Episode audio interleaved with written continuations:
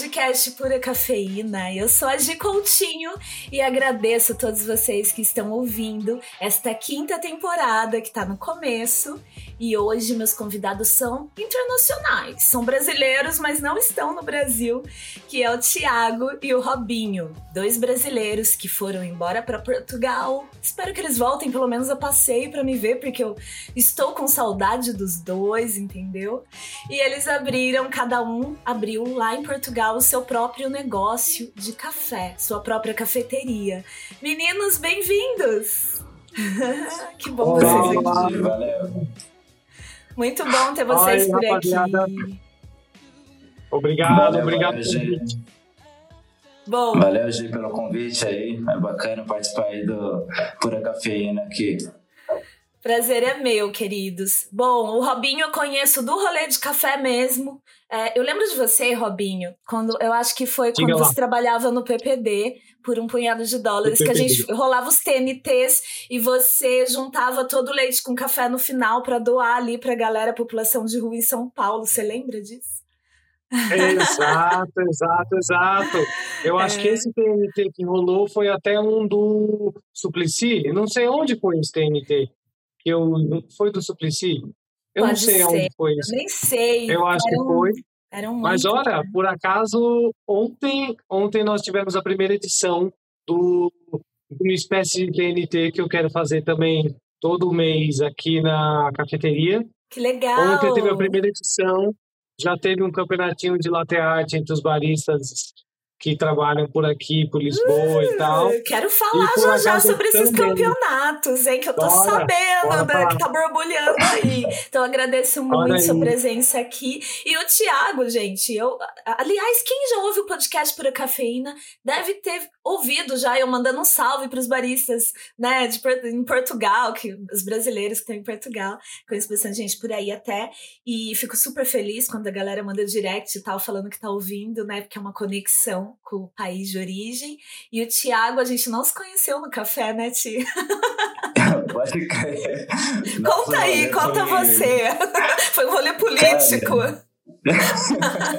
Foi um rolê político, um outro rolê profissional. Você como jornalista, eu como repórter fotográfico lá no Sindicato dos Bancários. Desde essa época a gente sempre trocando ideias sobre cafés, tudo. Você levava cafezinho, fazia na, na prensa francesa, tudo. Foi, foi bem bacana. É Aí, a partir de verdade. você, a partir de você, você me apresentou ah, o Deleiro Coffee Shop, que eu fui lá, tudo, você estava trabalhando como barista. Sim. Foi, foi um rolê bacana. Tipo, E olha só, né, onde você tá agora. Eu acho que foi antes até, eu acho que foi em 2014, quando a gente tava trabalhando em campanha presidencial da Dilma. Ah, Você crer, no Jornal do. ABT, eu na campanha da Dilma, e depois você começou a fazer frilas como fotógrafo no Pode Sindicato dos crer. Bancários, porque eu voltei a trabalhar lá, né? Eu acho que foi Pode crer, pode crer. Tanto, que eu tirei, tanto que eu tirei uma foto, tava a Dilma dando uma, uma coletiva, aí você tava do lado. E eu sei que dia foi, o dia que ela comeu o cachorro quente em Osasco. Eu foi, foi. Minha memória é boa, rapaz. Eu tomo café especial, entendeu? Então minha memória é muito boa. Bom, meninos, obrigada por vocês estarem aqui. E agora, claro, né? Eu quero que os ouvintes que sonham trabalhar com café é, especial, com café em geral na Europa, como barista ou abrir seu próprio negócio, também as pessoas que vocês conheciam no Brasil possam matar um pouco da saudade de vocês, né? Ouvindo vocês. E também é, toda a comunidade do café em Portugal, né? Que eu, eu conheço, tem gente que eu conheço que é super coffee lover, super entende muito de café e que mora aí, que ainda não trabalha com café, mas que tem muita vontade. Então, acho que vai ser uma conversa inspiradora. E eu quero começar, claro, depois de agradecer que vocês se apresentem e contem um pouco. Acho que a gente pode começar pelo Robinho, né? Já que eu puxei ali ele primeiro. É, como que você começou a trabalhar com café no Brasil? É, se você sempre trabalhou com isso aqui ou com o que mais você já trabalhou? E como que foi a sua ida para Portugal? Conta pra gente. Pois é, pois é. Então, gente, eu já trabalhava em bar no Brasil. Eu sempre fui bartender, ah, desde que me conheço. Já vou começar te com- interrompendo, tá? Vou começar Pode te falar. interrompendo, porque eu, eu deixei ah. aqui um expresso, tadinho. Já até oxidou aqui um pouco, porque eu vou tomar um expresso tônica. Ah. Tinha, o Thiago tava me perguntando, cadê seu café? Aí eu já vou pôr aqui, ó. Tá, entendeu? Vai. Tomar meu expresso tônica geladinha, por quê? Porque estamos gravando numa sexta-feira. Então, ó, deixei aqui o barulhinho é do gelo. É isso. Desculpa, pode continuar. Começou Arrasa no seu expresso tônica. Aqui em Portugal já são quase nove e meia da noite. E no também Brasil, tem muita gente que toma café também, nove, dez da noite, normal. No Brasil são seis da tarde. Uh, seis e quinze, seis e vinte. Uh, mas é isso. Então eu já eu sempre fui, sempre trabalhei com atendimento, como bartender, trabalhei na sala por um bom tempo. Isso eu estou falando quando eu tinha lá os meus 17, 18 anos. Isso é muito tempo atrás, hein, gente? E aí depois eu conheci um amigo que trabalhava tanto em café como em bar e ele estava falando que ele me disse que queria sair da onde ele trabalhava, que no caso era o Santo Grão era o Bruno, o Bruno trabalhava no Santo Grão e falou, meu, eu quero sair de lá e tal. E eu falei, cara, eu quero trabalhar com café. E aí ele me indicou para trabalhar no lugar dele, isso foi em 2009. E eu entrei no Santo Grão em 2009. E, e foi lá que eu iniciei a, a minha vivência em café. Eu já conhecia um pouco sobre café, porque trabalhava em bar, uh, e tal, mas eu ainda era mais focado na, no alcoólico, na bebida alcoólica, nos coquetéis, nos drinks e no flare. Eu era um bartender desses bartenders freestyle. Aí, ali que eu comecei a, a vivenciar melhor o café. Uh, fiquei seis anos no Santo Grão. Saí de lá, eu era chefe de bar do Santo Grão do Oscar que é a loja principal.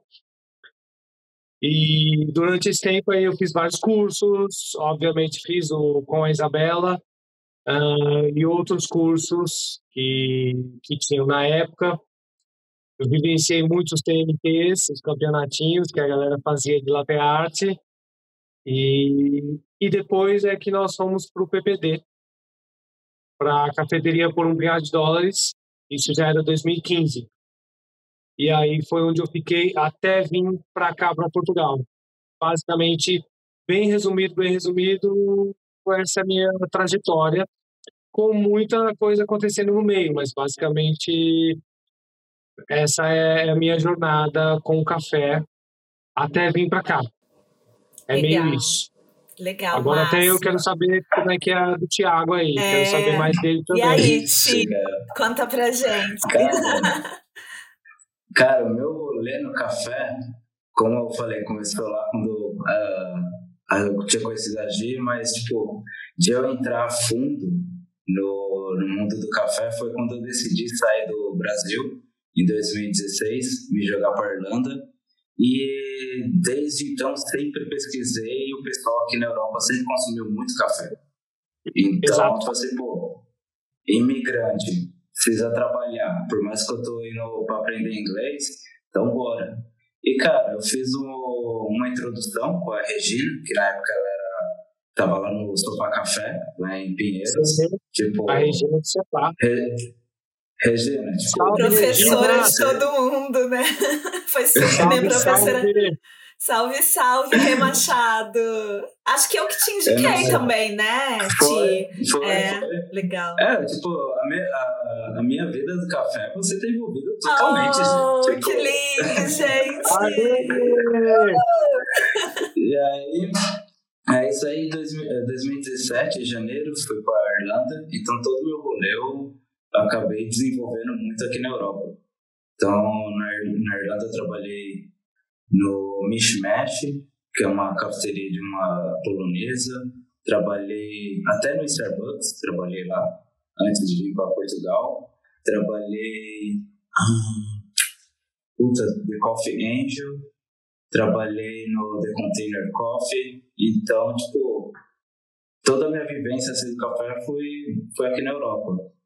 E sempre pensando, tipo, em me sustentar. A minha vinda para Portugal Tipo, vou ser bem sincero com, contigo e com todo mundo que tá ouvindo. Eu vim mais para cá para questão de documentos. Porque eu não, não, sou, não tenho cidadania europeia e estão para cá. Você está ligado, Robin, que, que é, é muito mais fácil o rolê de você se legalizar aqui. Então, tanto a galera que está tanta galera que está querendo sair do Brasil, se jogar para cá, tudo. Aqui é o caminho, a porta de entrada para a Europa. Exato, exato. No meu caso, eu já vim mais tranquilo, porque eu sou casado com uma portuguesa. A minha, minha esposa era portuguesa, mas ela já morava no Brasil há muitos anos, há 15 anos que ela morava no Brasil. E nós já éramos casados desde o Brasil. E aí ela veio para cá para fazer doutorado. Então, ela, no caso, voltou para a terra natal e eu vim com ela. Então, eu já cheguei aqui bem mais fácil para documentos e essas coisas. Eu não passei o, o, famoso perrengue que a galera passa para ter documentos e residência e essa parada toda. E eu realmente eu saí do Brasil mesmo.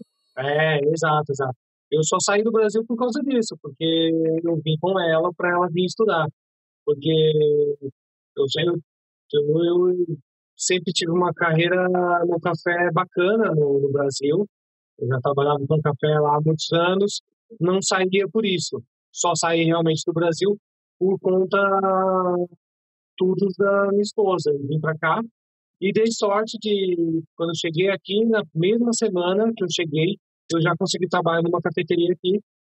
Foi daí que eu já comecei a, a minha vivência em Portugal com café. E já fazem dois anos. E fizeram, é, fez dois anos agora. É, aqui, aqui em Portugal, é, como o Rodrigo falou, tipo, ele mal chegou, já conseguiu o trampo. Depois que eu saí do Brasil é, como, como barista e comecei a trabalhar aqui na Europa, cara, eu aprendi, aprendi não, eu, eu, eu tive essa visão de vida. A gente, que muitas pessoas é, não valoriza, tipo, um barista, não valoriza a galera que trabalha na, no meio de alimentícia, restauração. Mas, cara, você pode, você pode mudar para qualquer país, você sempre vai achar emprego rápido e fácil. Tipo, barista, aqui em Portugal tá faltando demais, demais, demais barista.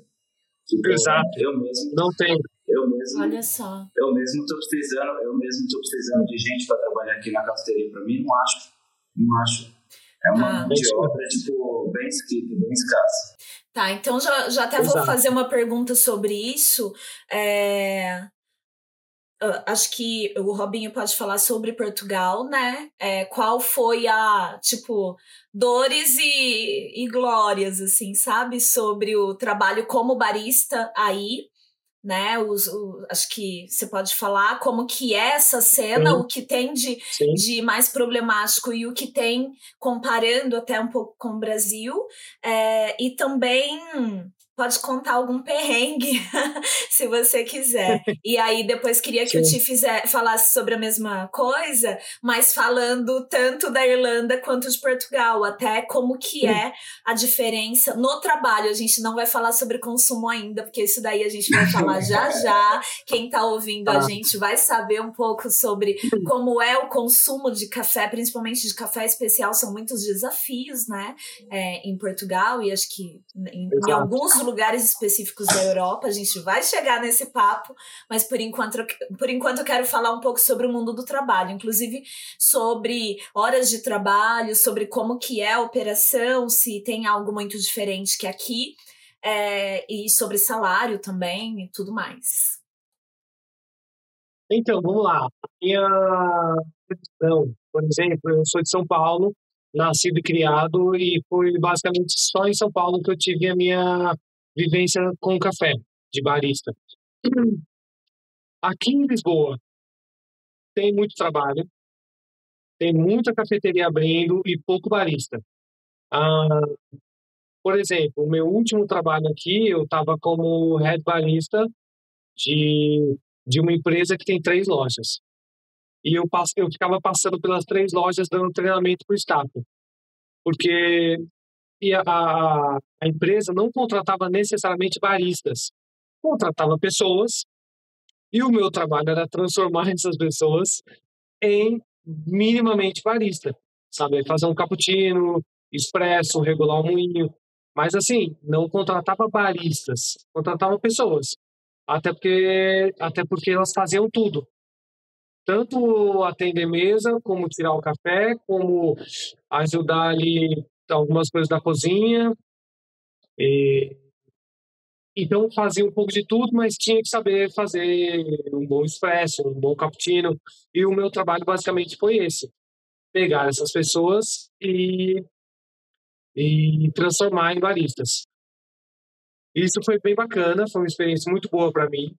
É, eu já tinha dado cursos de bartender no Brasil, já tinha dado treinamentos, e foi muito legal essa experiência aqui de treinar pessoas de vários lugares do mundo.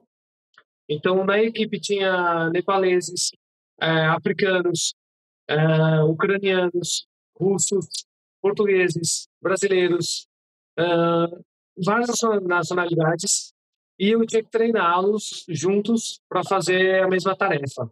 Na parte de café, isso foi bem bacana. Agora, quando eu cheguei, eu confesso que talvez eu possa ter tido uma má experiência. Que eu, no lugar que eu, que eu busquei trabalho, que eu encontrei trabalho, foi um lugar um pouco pesado de clima. E, e aí eu senti também uma coisa muito, muito. Talvez o Thiago deva ter percebido isso também, por exemplo, a questão da, da, da, educação do Brasil em relação ao inglês. Por mais que a gente esteja em Portugal, que fala a língua portuguesa, em Lisboa e tudo certo, cara, é uma, é uma cidade do mundo. Aqui é gente de todos os lugares. Às vezes eu fico o dia inteiro aqui, eu não falo português com ninguém, é só inglês. Mas é verdade, isso. O, no, o nosso inglês do Brasil das escolas é aquele inglês muito chumbrega. É um inglesinho verbo to be por 10 anos. Você não, você não pega a experiência para poder conversar com as pessoas. E quando eu cheguei, eu fui trabalhar numa cafeteria de quatro baristas, eu era um dos quatro, os outros três não falavam português. e eu tinha acabado de chegar no Brasil e eu ficava pensando, e um deles eram eu, eu, na cozinha, por exemplo, tinha nepaleses. Um deles me falou que na aldeia que ele que ele que ele vivia na, no Nepal nem água potável tinha. Mas o cara saiu da escola falando inglês fluente, brother. Para você ter uma ideia, não tinha várias coisas na aldeia do cara, mas o inglês ele saía da escola falando fluentemente, tranquilamente, perfeitamente. E e eu tinha saído de São Paulo, uma das maiores metrópoles da América Latina, no centro, bombando, frenético. Estudei em escolas regulares até. Cara, não sabia trocar ideia. Eu conseguia me comunicar em inglês ali, naquele meu inglês de índio, me querer, me fazer, me ter.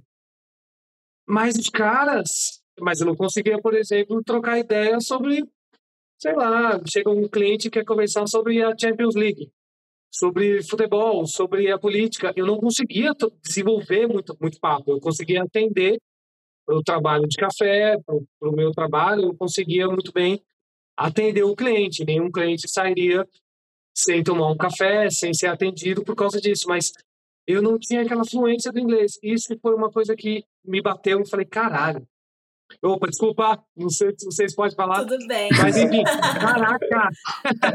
Tudo bem. Caraca, é, é muito é legal muito você porque... falar isso, né? Porque eu acho que é, quando, quando o brasileiro pensa, às vezes, em ir para algum país da Europa, ele deve imaginar, ah, beleza, vou trabalhar com café em Portugal, porque tem uma proximidade no idioma e eu já entendo sobre café, só que não é não. isso. Não, não, não, é isso. Esquece. Não, você vai ter que você vai ter que conversar com fornecedores da Dinamarca, fornecedores da Noruega, da Espanha, da Itália e tudo Aí isso é inglês, inglês. Tudo isso é inglês. Tipo, sem chance para mim, gente. O Thiago ainda foi primeiro para a Irlanda para estudar, ele deve ter, deve ter visto bem isso, mas ele deve também ter visto que quando você sai do Brasil, e se você não tem cursos de inglês real lá do Brasil, aqueles de verdade, você, você não consegue desenvolver. E isso foi muito incrível, é. assim, que eu falei, caraca, o cara do Nepal, ele não tinha chinelo, ele não tinha água potável, na cidadela dele, mas o cara sai da escola falando inglês fluente real como segunda língua do cara. E a gente está em São Paulo, maior metrópole da América Latina, e as escolas não ensinam, não formam a, a molecada para se comunicar com o resto do mundo. Isso foi loucura. Mas, mas é isso, basicamente. Eu lembro, Ti, de você comentar sobre isso comigo, Ti. Sobre a história de idioma, a gente trocando umas mensagens numa época e você me falou isso sobre inglês. Sim. Só rapidinho, ô Robinho, eu, tra eu trabalhei com um nepalês também. Cara, ah. ele não falava uh, somente o inglês fluente, ele falava cinco idiomas, brother. Falava então... francês, alemão, português e o inglês. Quando, é isso. e ele, e ele, ele lavando o copo, lavando o copo, tio. Eu peguei e falei assim, brother, você tem cinco idiomas, velho. Você tá fazendo o que aqui? Ele, cara, precisa trampar pra pagar minhas contas. Tipo, cabeça de é. hoje, tipo assim, a, a galera que sai do Brasil, que quer, que quer trabalhar, que quer evoluir como pessoa, como tudo, mano, a pessoa tem que vir no sapatinho, tem que vir humilde. Porque, cara, tem muita gente, tipo, não desqualificando a gente lavando copo, ou que seja, uhum. mas tem muita gente, quando você olha, você fala, cara, nem eu falo cinco idiomas tão bem como você, você tá aqui, velho. Tipo, é surreal, é surreal. Vida de imigrante é, é surreal. Se chegar e na é... arrogância, esquece, porque você não vai conseguir esquece. aproveitar as oportunidades, né? Esquece. E aquela, aquelas mensagens que eu, a gente já vinha conversando, é totalmente isso que o Robinho falou. Tipo assim, eu saí do Brasil e fui direto para Irlanda, mas sem inglês, brother. Sem inglês nenhum. Eu, Você tipo, chegava, chegava na, na cafeteria, tipo, eu sempre ia na mesma cafeteria. Uma que eu queria arrumar um emprego lá, porque eu achava bacana, e outra que eu queria desenvolver meu inglês. Que cafeteria Cara, que era, Ti? Era em Dublin? Era o.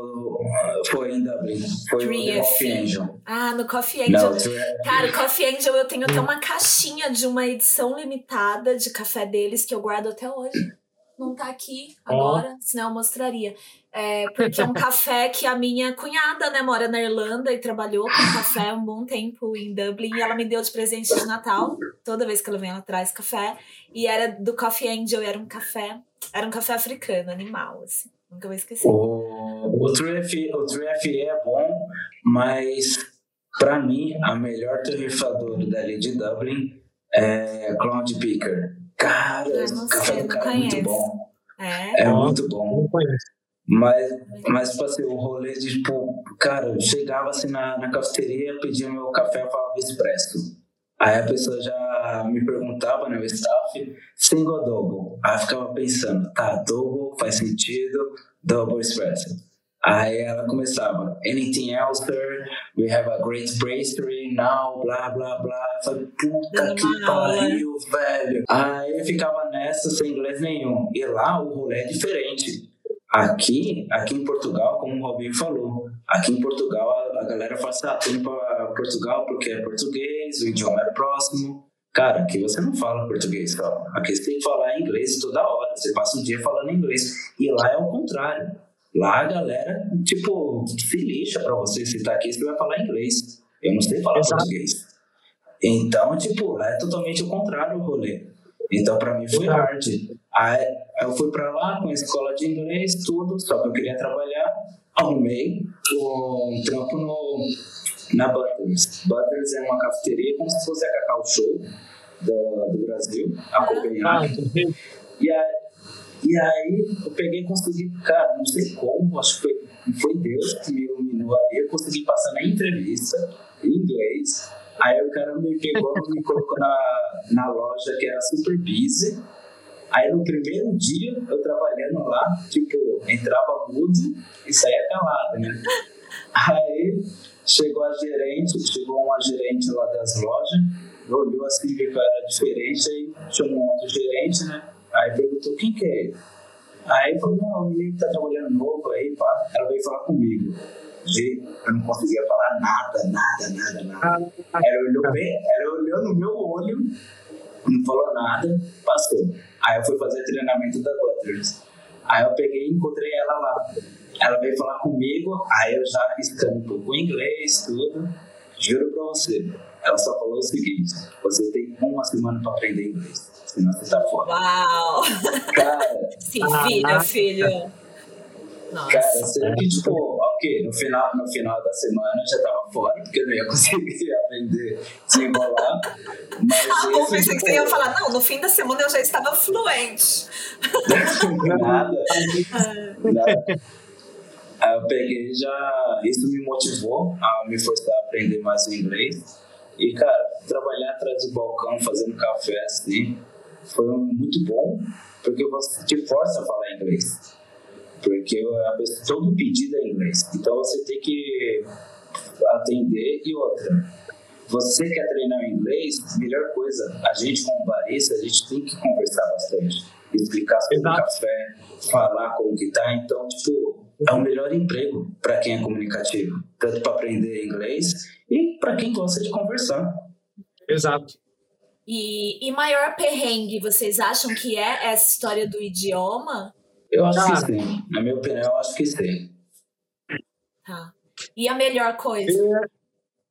Ah, sim, vai. Ah, vai lá, Thiago, vai lá, Thiago, vai lá, vai lá. Então, a melhor coisa daqui da Europa é você morar em outro país sem ser Portugal. Não, brincando. Não, é que tipo assim. é, que, é, que eu vim, é que eu vim do mundo da Irlanda. Então na Irlanda lá se ganha bem. O salário lá é bom. Eu, eu como barista, eu tirava porque lá eles pagam por semana. Então chegava no toda sexta-feira, cara, eu tava com grana da hora. Tava com tipo 800 mil euros se eu não trabalhasse todos os dias, assim, quase full time. Eu assisti show do Rolling Stones duas vezes aqui na Europa, trabalhando de barista, tipo, pista prêmio. Tipo, eu pude pagar, tipo, você fala, você fala, porra, mano, aí no Brasil é muito caro. Então aqui, lá você ganha bem. Você vai para França, você ganha bem. Você vai para Alemanha, você ganha bem, mesmo você sendo barista. Tipo, aqui em Portugal não. Aqui em Portugal eles ainda enxergam barista como uma pessoa que faz café. Tipo, não enxerga como uma mão de obra qualificada. Então, essa é a única coisa assim daqui de Portugal. O resto, o clima, tipo, as amizades que você faz, contatos com pessoas do, da Ucrânia, Rússia, do mundo inteiro, tipo, é bem bacana. Legal. E aí, Robinho? É, é, é, isso acontece, isso realmente tem sentido. Pois é, vai o lado ruim. A gente estava falando do lado, lado bom e do lado ruim, né? Lado ruim daqui de Portugal. Ah, eu acho que a cena de café especial ainda está muito recente. É, agora que está abrindo muita cafeteria de café especial por aqui, mas ainda, ainda que as pessoas que abram estejam com muitas boas intenções de querer divulgar o café especial e aquela coisa toda e o amor, falta profissional ainda. Né? Então tem muita cafeteria realmente abrindo que você que eles acabam realmente contratando pessoas é, para trabalhar sem muita formação. Ah, e aí para o cliente tem muitos lugares que, que você vai tomar um café, tem muitos clientes que vai tomar um café e não vai tomar um, um, um café de excelência ali, nem precisa ser o, o mais excelente do mundo, mas vai ser um cafezinho bem, bem jururu hum. pelo preço que se paga, né? Ah, a questão de salário é fato que de, da, da União Europeia, né, Portugal tem o salário mínimo mais baixo. O salário mínimo aqui ainda gira 700 euros, sendo que em outros, outros países aí da Europa, União Europeia, o salário é mais alto para começar, né? Eu fui, por exemplo, eu fui no final do ano passado, começo do ano, eu fui para a Alemanha e dei um rolê em Berlim e eu fui visitar uns amigos, umas cafeterias e um deles até falou, cara, você não quer ficar por aqui? Que a gente vai contratar mais um cara, você não quer ficar? O salário inicial era 1.800 euros para começar. Para começar. Ele que estava lá já há um tempo, ele já tinha umas responsabilidades a mais, que era tipo, ele fazia escala e, e organizava o estoque. Essa era a responsabilidade a mais que ele tinha e ele já tirava 2,200. Eu ia chegar com 1.800. E, e aí o povo até fala, ah, mas o custo de vida lá é mais caro e tal. Cara, para viver aqui em Lisboa, alugar um apartamento aqui tá caríssimo. Porque aqui um apartamento dois quartos, dois quartos, sala, cozinha tal, não sei o que, tá mil, mil duzentos euros. E, e lá ele pagava isso. Ele dividia com mais um cara e ele pagava 500 conto, 500 euros no quarto dele, dividia. Na tá Alemanha, igual Lisboa, isso na Alemanha? Lá em Berlim. Isso em Berlim. Tem uma cena fortíssima aqui, de café em Berlim muito tempo, né, também. Aqui em Lisboa você vai dividir um quarto, vai ser 500 euros, mas você ganha 800 de salário. Isso é um pouco pesado. Mas assim também, a qualidade de vida aqui continua sendo bem bacana. Uhum. Fato, não dá para negar que você sai do trampo e você consegue fazer uma compra do mês bacaninha, você consegue aproveitar a cidade, curtir a cidade com muita coisa, muito, muita cultura gratuita, essas coisas.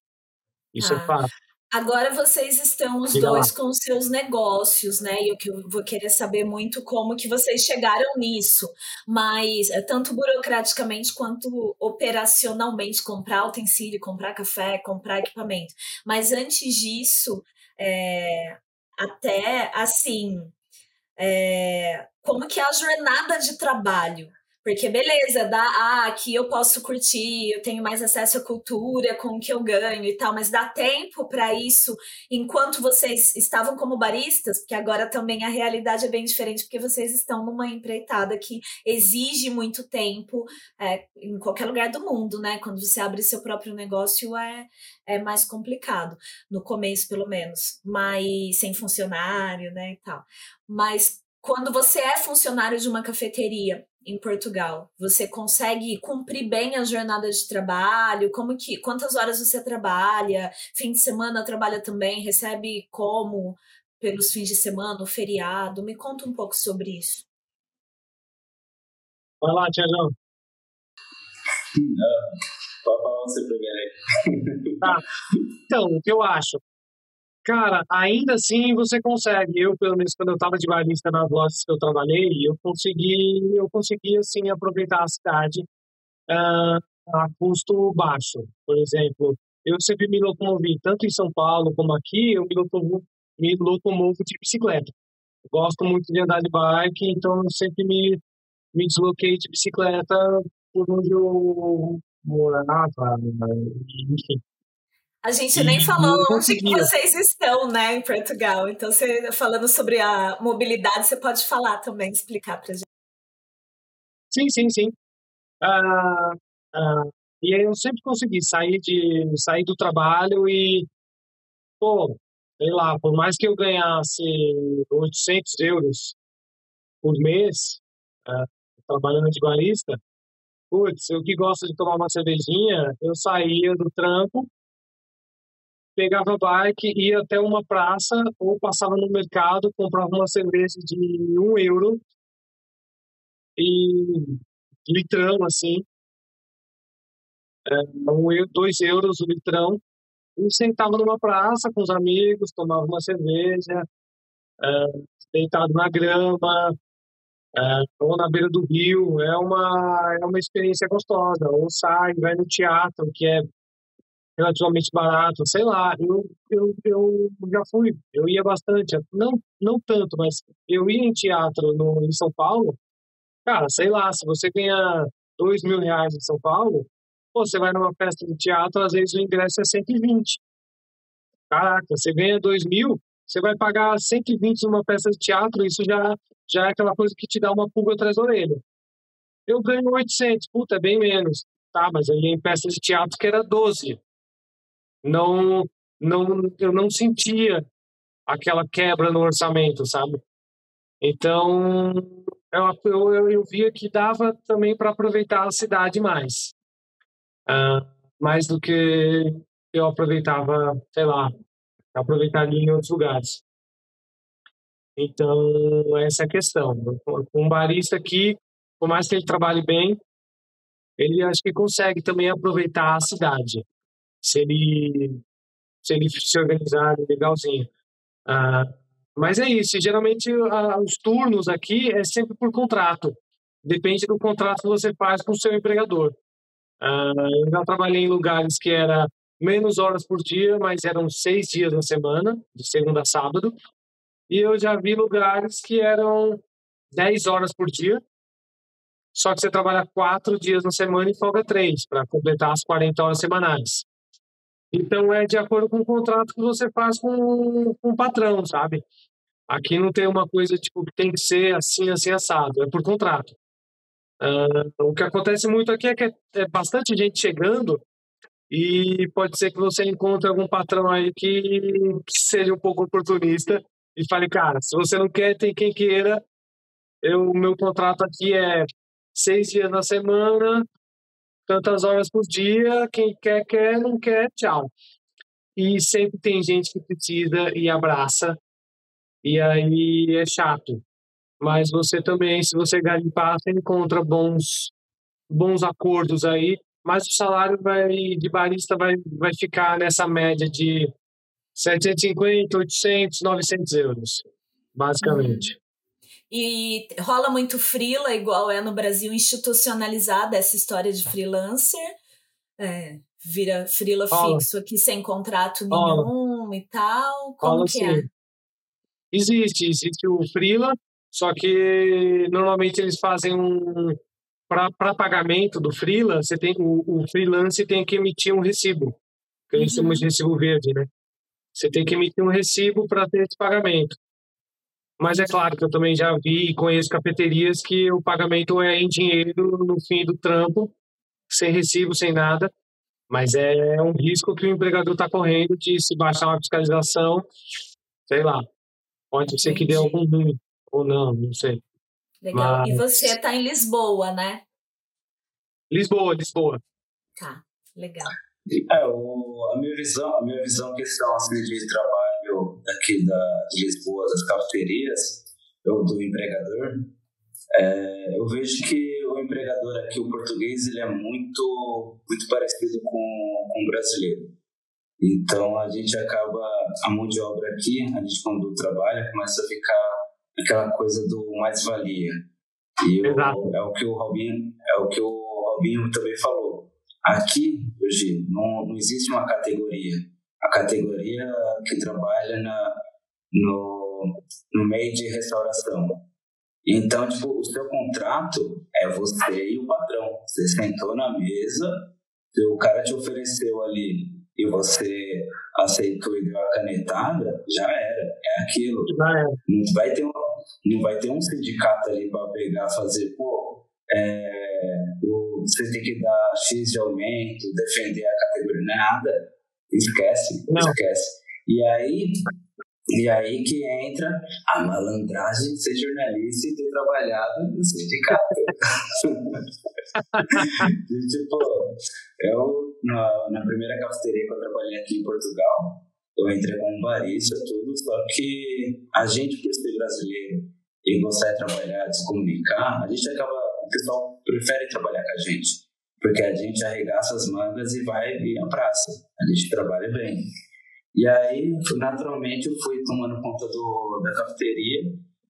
E aí chegou um momento que o dono falou assim: Ó, oh, tô vendo que você tá dando mais de gerente do que de barista. Você não quer, não quer assumir? Isso depois de ter rolado várias tretas. Ele nem me cortar a história.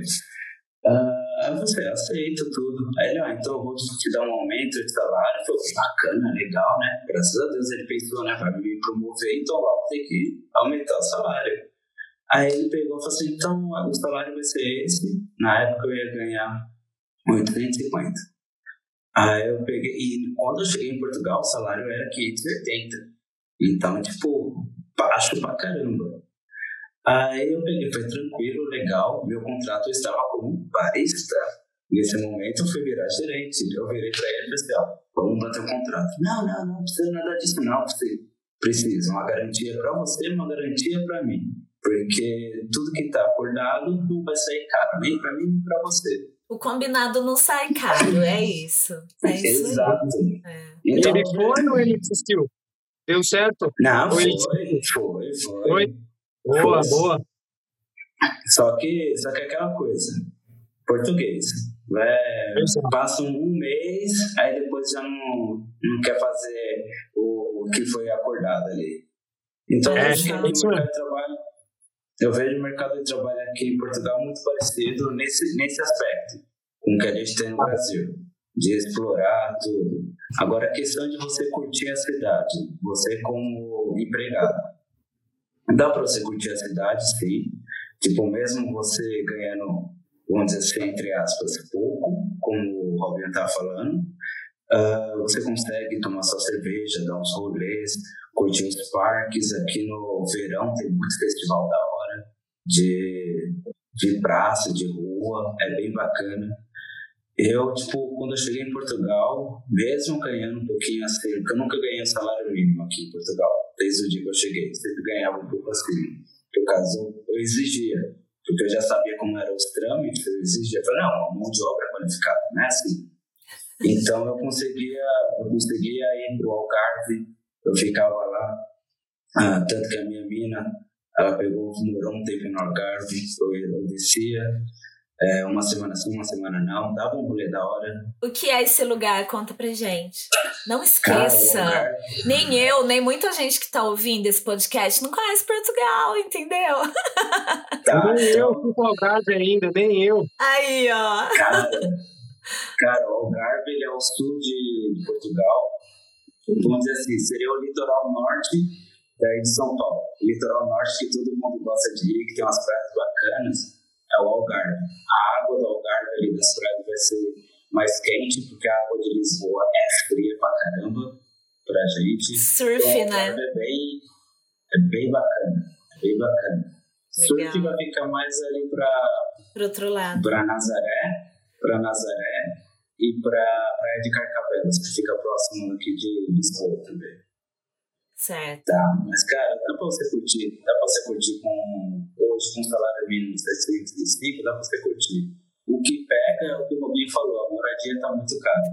Porque vem muito digital de morar pra cá, então essa galera trabalha para empresa na Alemanha, no Reino Unido, e ganha o salário de lá.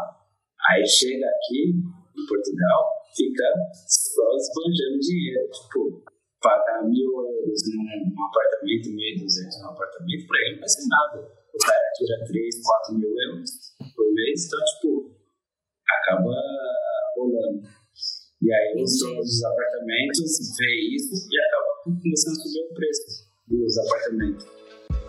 Entendi. Bom, gente, esse é o podcast Pura Cafeína, hoje com o Robinho e com o Tiago, os dois brasileiros que foram para Portugal e abriram seus próprios negócios lá. Eu sou a Gi Coutinho e você que quer ouvir mais histórias como essa, histórias inspiradoras, né? Muita gente me manda mensagem falando: ah, comecei a trabalhar com café porque eu ouvi o podcast Pura Cafeína. Tá aí o exemplo, né? O Tiago, que acompanha meu rolê cafeinado desde quando eu é, dividia isso com meu trabalho em redação ações em campanhas políticas, trabalho com jornalismo sempre. É, e tá aí, ó, com o seu próprio negócio na Europa, entendeu? Então, você que quer fortalecer, você pode fortalecer também financeiramente. Para eu ir curtir uma praia no litoral norte aqui de São Paulo mesmo, para ir lá no gramado levar cerveja para chamar as amigas, entendeu? E, claro, o mais importante, para continuar com uma estrutura, cada vez investir mais em estrutura para gravar esse podcast e levar essas conversas para o mundo todo cafeinado. Então você pode acessar aí www.apoia.se barra pura cafeína com dois Fs, fazer a sua colaboração a partir de 10 reais por mês ou uma única colaboração com o dinheiro que você quiser colaborar. E você também pode colaborar de outras formas comentando, curtindo, compartilhando esse conteúdo, mandando no grupo do Zap da família, entendeu? Tanta coisa polêmica. Esse podcast não é polêmico, então você pode mandar lá o linkzinho que todo mundo vai amar.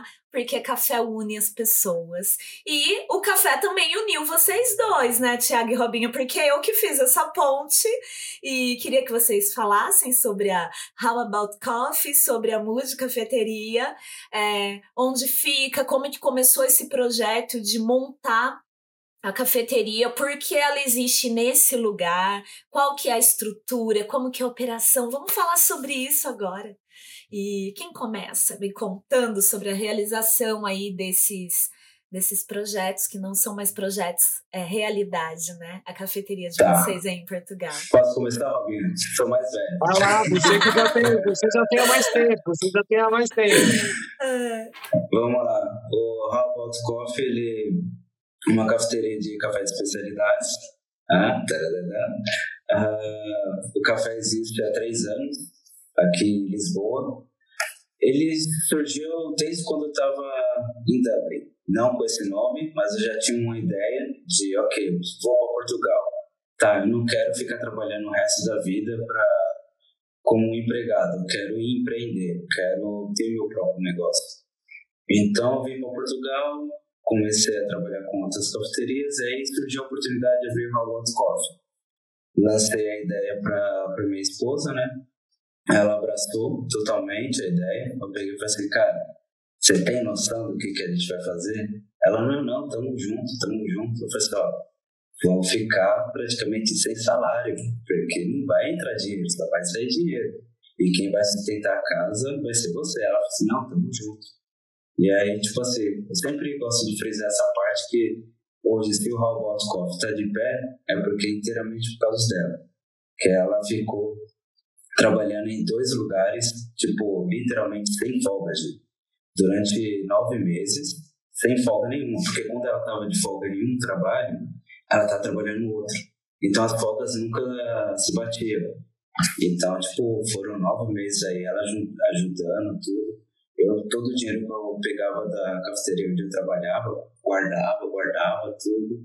E aí surgiu é, um dos clientes que é nessa cafeteria, ele tentou abrir uma cafeteria aqui em Portugal também e não foi para frente.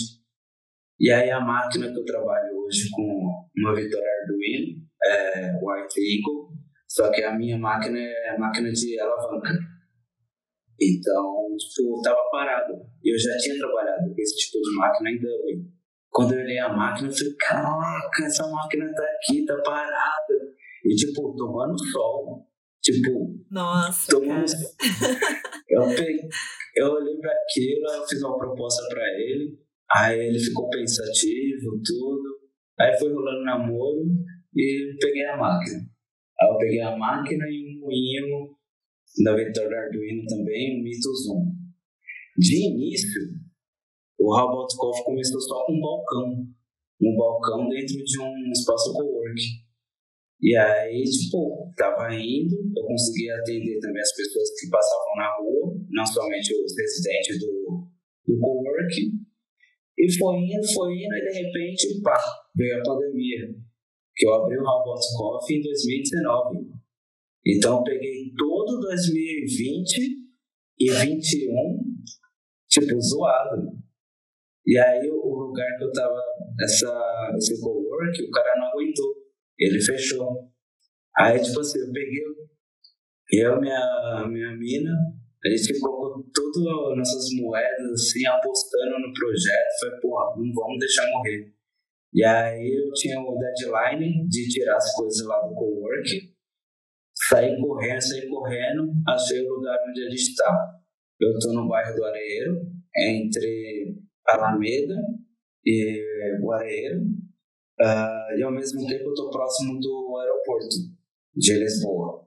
Então, vamos dizer assim, é bem, eu estou bem dentro do bairro. Eu estou fora do, da zona de Santos, que eu acho que é a sua, a sua zona, né, Robinho? Santos, é, Caicais. Então, essa área é um pouco mais movimentada de turismo. Então, eu, tipo, tive que levar o café de especialidades pro, pro Tuga, que está acostumado a tomar aquele café queimadão e paga 60 centavos. E você chegar com um café de 1,20, 1,50, falando de um expresso, o cara vai à loucura. Então foi um trabalho bem punk. E o maior desafio não foi somente esse. O maior desafio foi eu sair do espaço co-work e pegar um espaço só para cafeteria. Tipo, no meio da pandemia. O custo vai lá em cima, uma responsabilidade Porra. absurda, né? Porra, gente, tipo, eu, tipo, tava com medo do caramba. E a minha mina pegou e falou assim, não, bora, vai dar certo, já deu. E aí veio pra cá, eu e ela fizemos a reforma inteira do café. Se um dia você vier para Portugal, uh, você vai ver. Você já viu nas fotos que eu já te mandei e tudo mais. Eu acompanho é, desde quando era no coworking, né? Então, tipo, esse o nosso balcão, a parte hidráulica, elétrica, foi tudo eu e ela que fez na Vocês fizeram sozinhos? Sério? No meio da pandemia, no meio da pandemia, sem Caramba. dinheiro. Eu, Gi, eu vendi meu equipamento fotográfico profissional para dar de depósito, que toda vez que você abre um espaço aqui, eles pedem um dinheiro de garantia. Tipo um calção. Eu vendi, isso. Eu vendi meu equipamento fotográfico inteiro. Tipo, não tem mais nada. E a única coisa da minha vida profissional são as fotos aqui na parede. Então, que bom. Isso está eternizado, né? Então foi, foi punk. Então hoje, quando eu para o movimento que a digital teve no, no café, eu olho para a marca consolidada, eu olho para o café que a gente vem trabalhando, que agora estou fazendo direct trade com o pessoal daí do Brasil trazendo café para cá. Ah, legal. Quero, já já a gente entra em consumo nesse desafio de como é comprar café verde, né? Vou querer saber. Então, tipo, tô lá, no, tô lá no café. Então, hoje, tipo, eu vejo que tô bem feliz. Tô bem feliz onde que a marca tá chegando. E, tipo, tem planos para ir mais longe com ela, mas é o desafio. Você sair de. Você tem que ter cabeça. Você sair como empregado e você começar a aprender a ser empresário. Tipo, é punk. Todo, todo mundo que já passou aqui no café como empregado, eu sempre deixei claro para eles, esse cara eu sou dono daqui, só que antes disso, eu sou seu amigo. Você me ajudando, eu vou te ajudar. Não é porque, tipo, eu sou empresário que eu vou ser capitalista ao extremo e vou te ferrar. Não. Tipo, a filosofia do Hot Coffee é não fazer o que fizeram comigo nas outras cafeterias.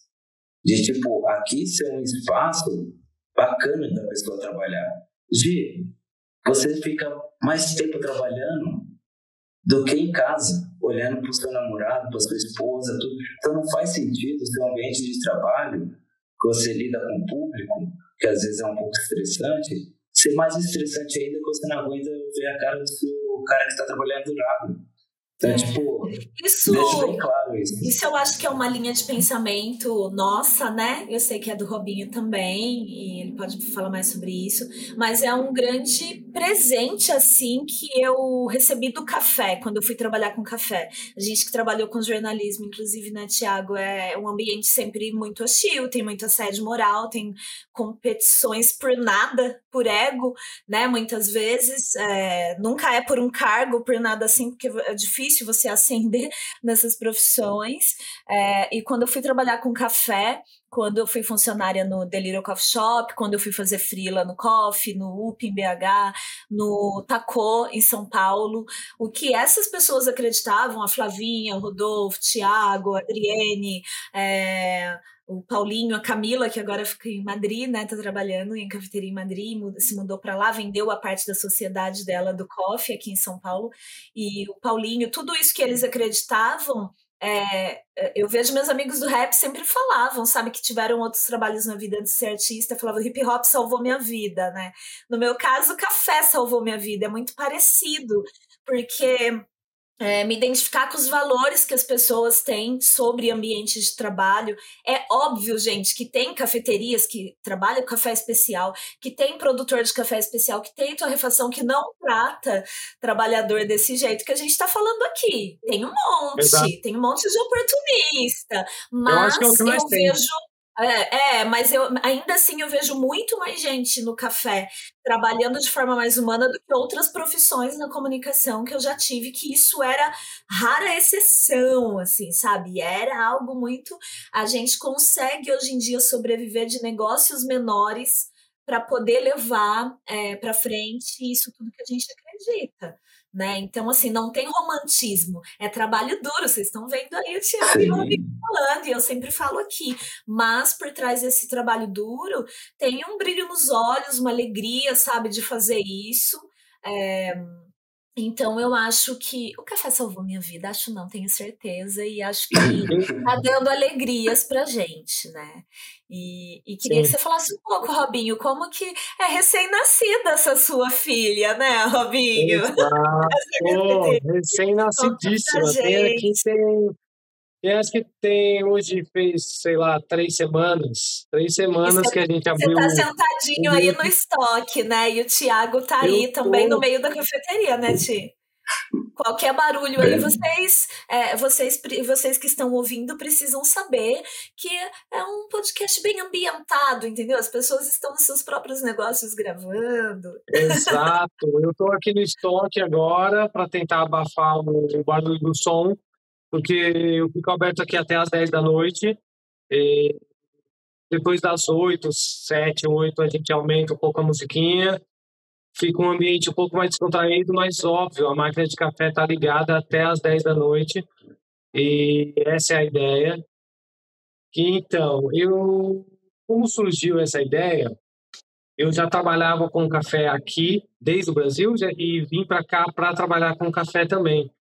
Estou aqui há dois anos e e na, na, nas amizades que eu fiz, na convivência que eu tive aqui, eu já trabalhava aqui na região de Santos, Santos, Estrela, que é aqui, que é nessa região aqui, e uma colega minha conseguiu um, um espaço grande de um centro comercial um antigo centro comercial que ficou fechado uns 10, 12 anos. E a ideia dela é reativar o centro comercial.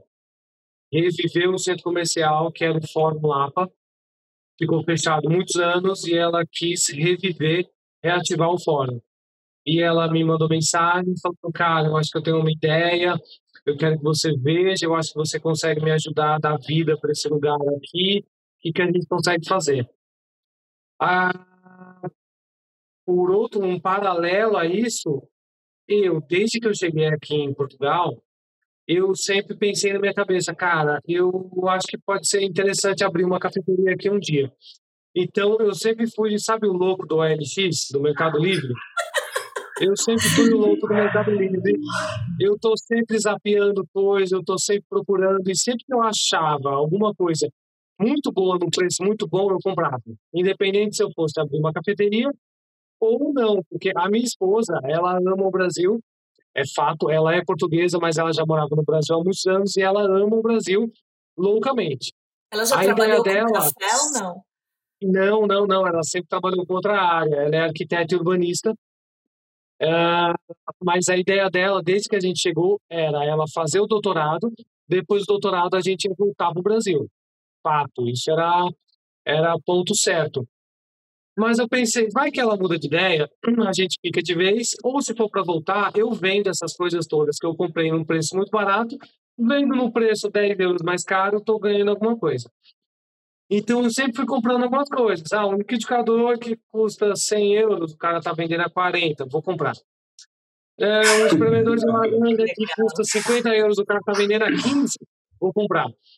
Então eu fui comprando muita coisa e deixando sempre na garagem lá de casa. Então, e aí quando essa minha amiga me contou dessa ideia de reviver o espaço aqui, eu vim olhar o espaço, olhei, achei difícil, porque é um centro comercial numa área residencial, com algumas empresas, mas não lojas, não é loja de rua, são empresas e residência. E aí eu olhei, pensei, pensei falei, cara, eu vou aceitar esse desafio.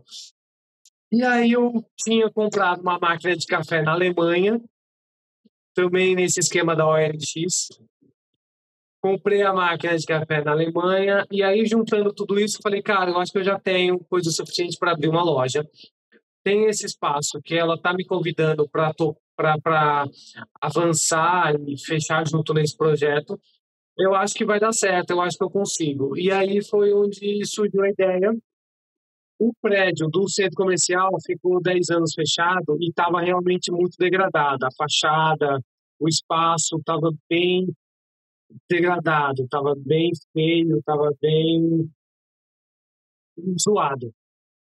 E aí a minha ideia, olhando esse espaço, vendo que precisava, obviamente, mudar, e eu vendo a nossa vida, a minha vida, a vida da minha mulher, a vida dos meus amigos, a gente está sempre mudando, e a mudança, eu sempre gostei muito da palavra mudança, sempre gostei muito da ideia de mudar, tanto mudar de país, mudar de trabalho, mudar de casa, mudar de bicicleta, mudar de carro.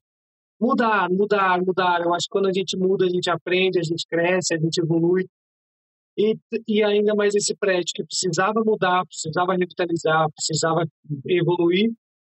Eu inventei, eu me veio, quando eu olhei, pensei no nome Mude, do verbo mudar mesmo, não é mude de estado de espírito, do M-O-D, é mude de M-U-D-E, de verbo mudar mesmo, da palavra mudança, do, do mudar, do, da evolução. E aí foi onde, sim, eu abri aqui, dentro do centro comercial. As outras lojas do centro comercial ainda estão para alugar, ainda não alugaram. Eu sou o único do centro comercial até agora. Uh, tem algumas lojas no andar de cima escritórios e lojas de design de interiores, que por acaso é dessa minha amiga, que me convidou para vir no projeto. E hoje esse Fórum Lapa, revitalizado, virou o Lapa 71, que é onde está o Mood Cafeteria, que é onde a loja se encontra hoje. Uh, eu tenho aqui mais ou menos uns, no andar de baixo aqui, uns 20, 15 a 20 lugares sentados. E eu tenho uma esplanadinha ali em cima que tem mais uns oito lugares sentados na esplanada, que aí é no nível da rua, lá em cima. Ah, Massa. É grandinho, cara, é grandinho, é grandinho. É grandinho, dá um trabalho, dá trabalho. Ah, é isso. E tem Mas comida ainda tá no começo, também. tá tudo muito embrionário. Hã? Tá, Tem tá, comida tá indo também, bem. né? Hã? Tem comida também? Sim, sim. Eu faço um menuzinho básico de saladas, um iogurte com fruta e granola, açaí com fruta e granola, mas tem também alguma coisa para quem quiser para almoçar. Tem uma quiche com salada uhum. e para quem vem de manhãzinha quer tomar um café da manhã, tem uma, uma um pão com ovo mexido, tem uma guacamole, algumas coisinhas assim, sabe? Umas tostas. Sei.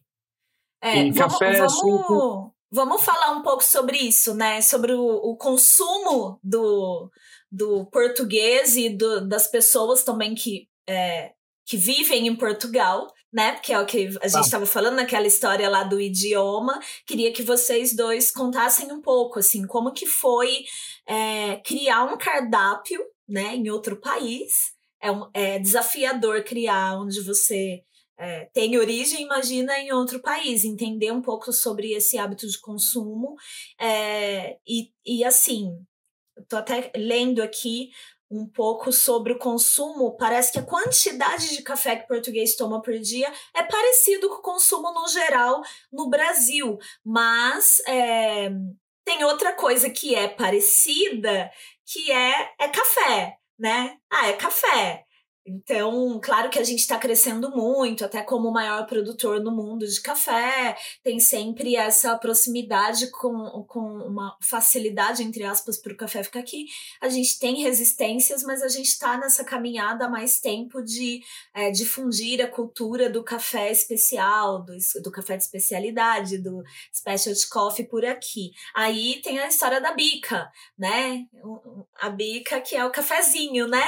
E normalmente normalmente é um café, é canéfora, mas é um canéfora de baixa qualidade. Aqui também a gente já está em outro rolê, né? A gente está começando a ver cafeterias de café especial, é, cafeterias especializadas, como eu gosto de falar, que estão colocando no menu também o canéfora especial né, como uma é, até blends às vezes tem um moinho a mais e coloca lá um blend de canéfora com arábica e cafés, cafezões assim, cafés incríveis. Eu gosto muito de falar isso para quem tem super automática em casa, você não tem tanta regulagem ali na hora de fazer um expresso, você tem um canéfora de, de qualidade para blendar um pouco de arábica, você consegue é, com um botãozinho ali conseguir uma crema legal, um corpo legal, porque você não consegue ter as variáveis né? Então acho isso muito legal, mas aí em Portugal não, né?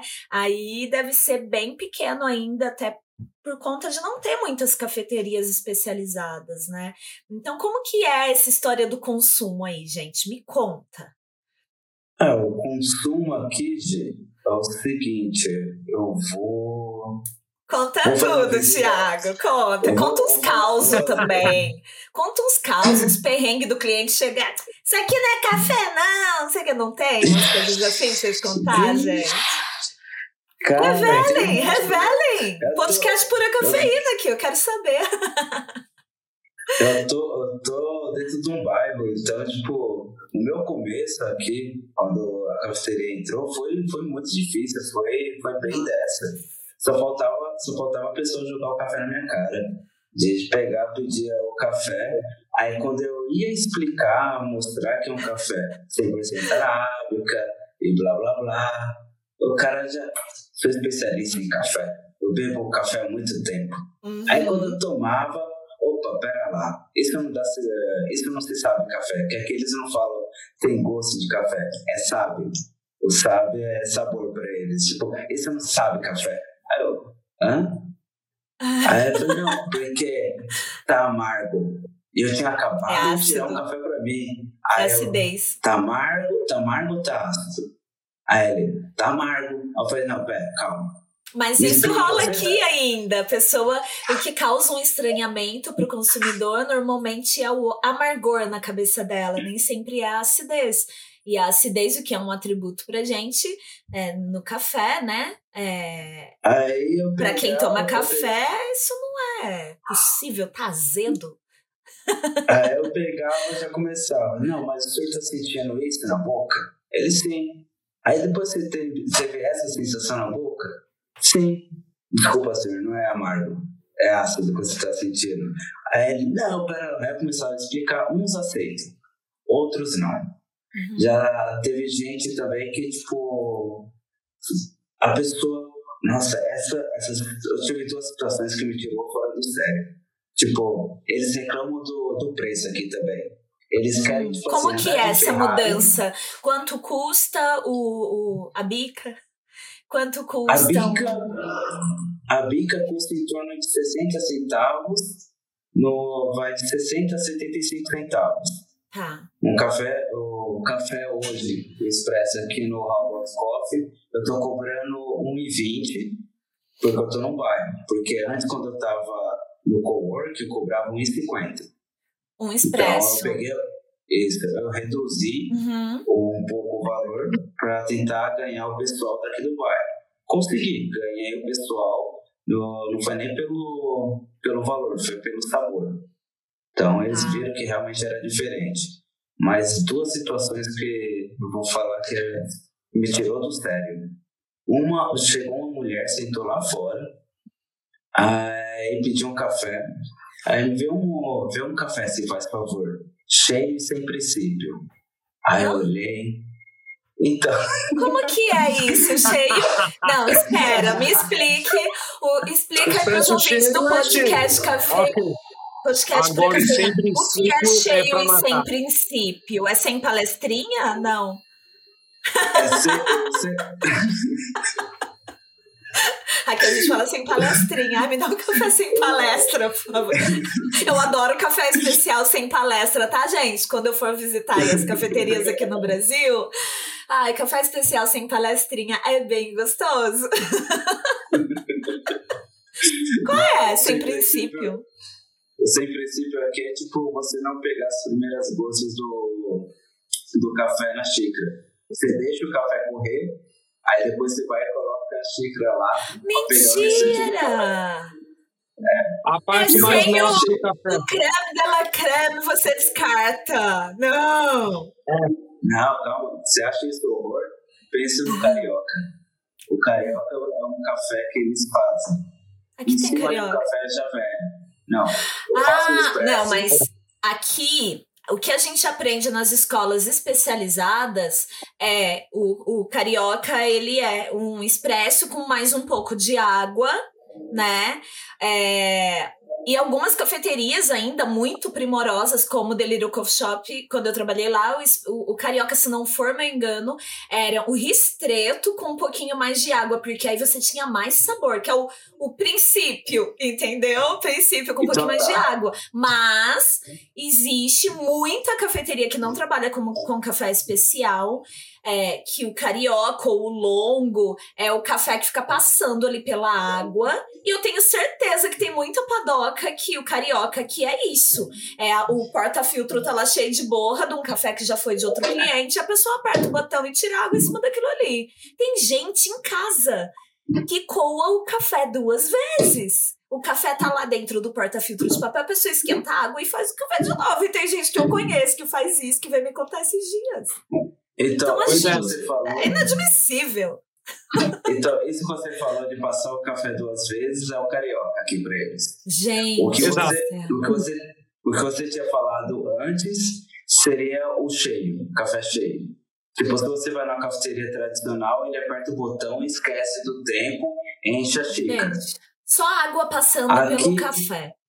Exato. Tá. Aqui, pra quem, pra quem nunca. Humor, uh, Aqui, dependendo do meu bom humor, eu faço o café cheio, tiro o meu expresso normal e coloco água, como no Delírio Coffee Shop, como você ah, falou. É, como a Mas, maioria das cafeterias aqui. Mas, ó, para quem é, tá ouvindo e não é muito desse ambiente de café, vou explicar, gente. O café, ele é uma, uma parte sólida que com uma parte quente de água você vai extrair e essa técnica toda que a gente estuda é para você extrair o melhor daquela parte sólida. Então, essa parte extraída é o café pronto na xícara. Chega um momento que essa extração ela precisa ser finalizada, porque você não tem mais é, coisas boas de sabor, de aroma para ser extraído ali. Então, se você fica passando a água por aquele café, água quente, você começa a extrair coisas que vai te dar aquela, aquela dor de estômago depois, que na boca não vai ser gostoso, por que, que as pessoas no mundo todo, e não só no Brasil, bom vocês saberem, é, gostam desse café? É, porque a gente é acostumado desde muito criança a tomar café de baixa qualidade cafés torrados demais, café incinerado, super amargo. E esses são alguns artifícios que o mercado acaba te oferecendo, o mercado de cafeterias e de máquinas e tal, para você hum, ter um café mais suave para quem não gosta desse café super concentrado. E isso pega, né? Isso culturalmente vira algo, então a pessoa tá pedindo isso porque ela gosta. É, ela gosta, ela tem uma coisa afetiva com aquilo ali.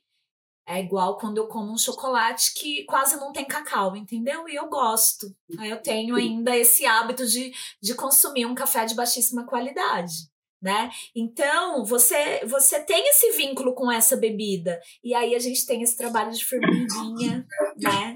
Na Europa, no Brasil, nos Estados Unidos, em vários lugares para conscientizar essa pessoa que pede aí sem princípio. Aqui nós só trabalhamos com princípios, minha senhora. essa, mulher, essa mulher foi e sentou lá fora. Aí eu já tava com meio que a capa virada. Eu falei, que maré café sem princípio cheio? Que vai tomar meu café. Aí eu peguei, fiz meu o café, levei pra ela. Aí sentou uma amiga dela. Aí sentou amiga dela, eu olhei, não fez nenhum gesto pra eu ir lá na mesa. Eu falei, também não vou lá, vou ficar aqui. Aí no final, a mulher que tomou café veio. Desculpa, quanto que é o café? Eu falei assim, 1,10. Nessa época era 1,10. 1,10. A mulher pagou, aí eu perguntei como estava o seu café. Aí ela olhou assim pra mim, ah, tava bom. E saiu andando. Tranquilo, tranquilo até aí, tudo bem. Mas ele não tava sem Do... princípio. Não, não, tava.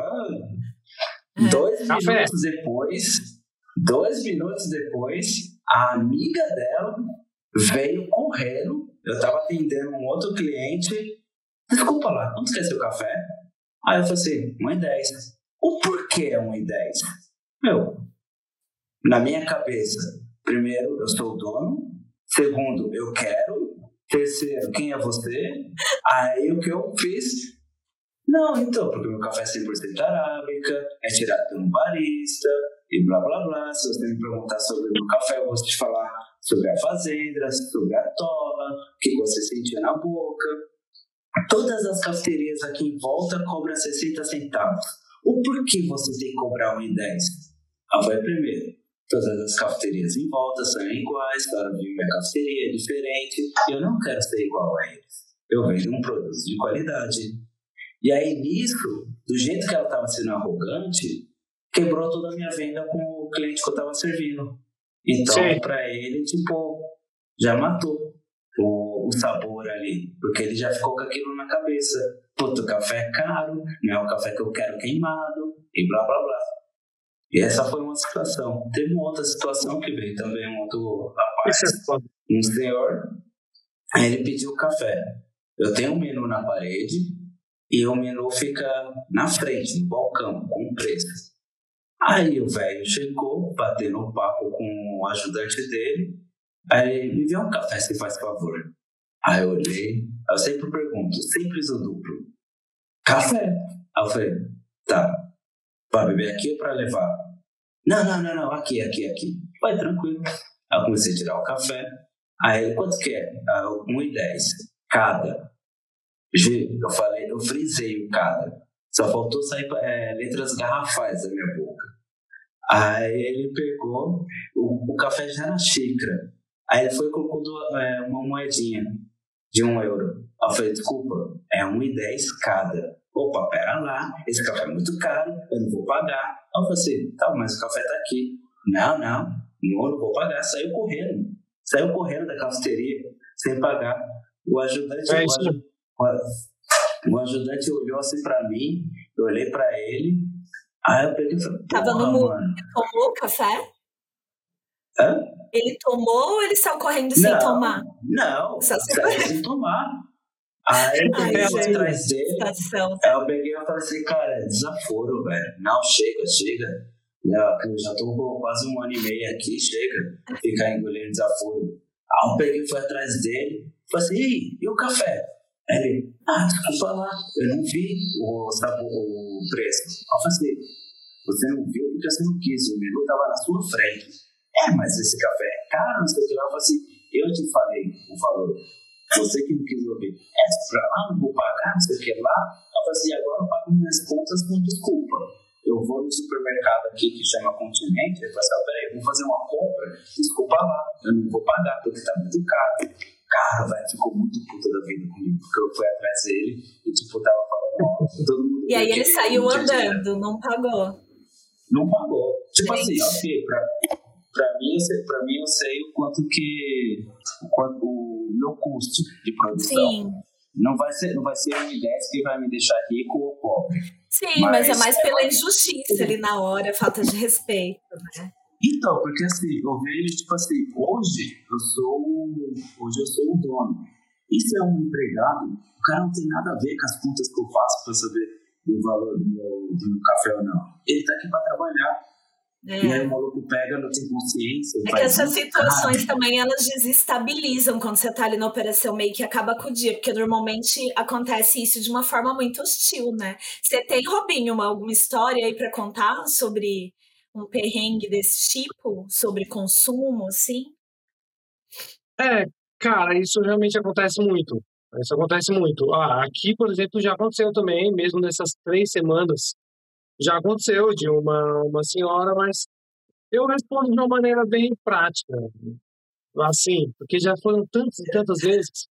Então, me perguntaram o preço do café, eu falei que olha que eu, eu pelas parcerias que eu tenho aqui, o esquema que eu consigo fazer aqui, eu vendo meu expresso a um euro. Eu consigo vender a um euro meu expresso. Mas ainda assim, a galera tem como referência a, os botecos, as pastelarias daqui, que vendem café a 65 cêntimos. E uma senhora foi lá e me perguntou: quanto é o café? Ah, um euro. Nossa, por que é tão caro? Aí eu já só virei e falei: olha, minha senhora, tem carro caro e carro barato, é qualidade. A senhora escolhe se a senhora quer comprar um carro barato ou um carro caro. Cada um vale o que é. É qualidade. Ah, então tá bom, me dá um café.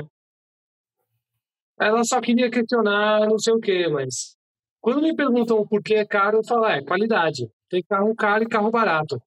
O senhor decide. É qualidade. Uh, é, e olha que o meu não é dos mais caros. Eu ainda estou com um expresso bem barato. Uh, tá eu ainda faço um esquema aqui. Eu ainda faço um esquema porque eu sempre também tiro no bico duplo. Eu sempre tiro o café no bico de dois. Uhum. Então eu vendo o meu expresso a um e o expresso duplo a 1,50 para já forçar o cliente né? a pedir o expresso duplo, duplo que eu não vou nem correr o risco de perder um segundo café ali por mais que eu esteja já fazendo uns testes de um licor de café com esse outro shot que às vezes cai, eu perco e tal. Mas eu já tento sempre empurrar o expresso duplo para não ter essa perda. Entendi. Mas como, o consumo de é café aqui é muito parecido gente? com o Brasil. Como sai ah. muito café com leite? É, como que é a qualidade do leite aí, comparando, né, um pouco com o leite no Brasil para as cafeterias? Tem bastante, tem bebida vegetal também ou, ou é só leite? É, me contem. Tem, tem sim, tem bebida vegetal. Cara, é isso. O Brasil existe muitos Brasis, né? Uh, por exemplo, pô, a qualidade do leite. Eu acho que em Maceió é mais difícil você encontrar uh, leite quanto você tem de, de, leite em São Paulo. A diferença de São Paulo para cá é realmente muito pouca na questão de leite normal, leite tipo A. A gente consegue em São Paulo encontrar bons leites para uhum. se fazer bons cappuccinos. Agora, você vai no Acre, você vai em Maceió, você vai em alguma cidadezinha de Rio Grande do Sul, você já não vai conseguir um leite talvez tão gordo a ponto de essas coisas. Aqui tem bons leites, igual tem em São Paulo. Agora, ah. o leite vegetal que a gente usa aqui, que eu uso aqui, é o hum. Oatly, é, Oatly Barista. Cara, é um leite bem bom, bem bom é de legal, aveia, né? fica bem cremoso, fica um leite cabuloso para se fazer um cappuccino com bebida vegetal. E mesmo em São Paulo eu não encontrava um leite bom para fazer cappuccino vegetal. Uhum. É, nessa qualidade. É, existia é, alguns tá, lá. Mas, estão aparecendo assim, mais, mais e mais e mais opções agora. A gente chega no supermercado e você tem, mesmo supermercados assim, rede dia, sabe, esses menores, você já tem opções Boa. de leite vegetal. E nos maiores, então, você tem muita coisa mesmo, assim, muitas marcas. As cafeterias Legal. têm muito na Veia e Nude, né? Que são as duas marcas que estão trabalhando mais com as cafeterias.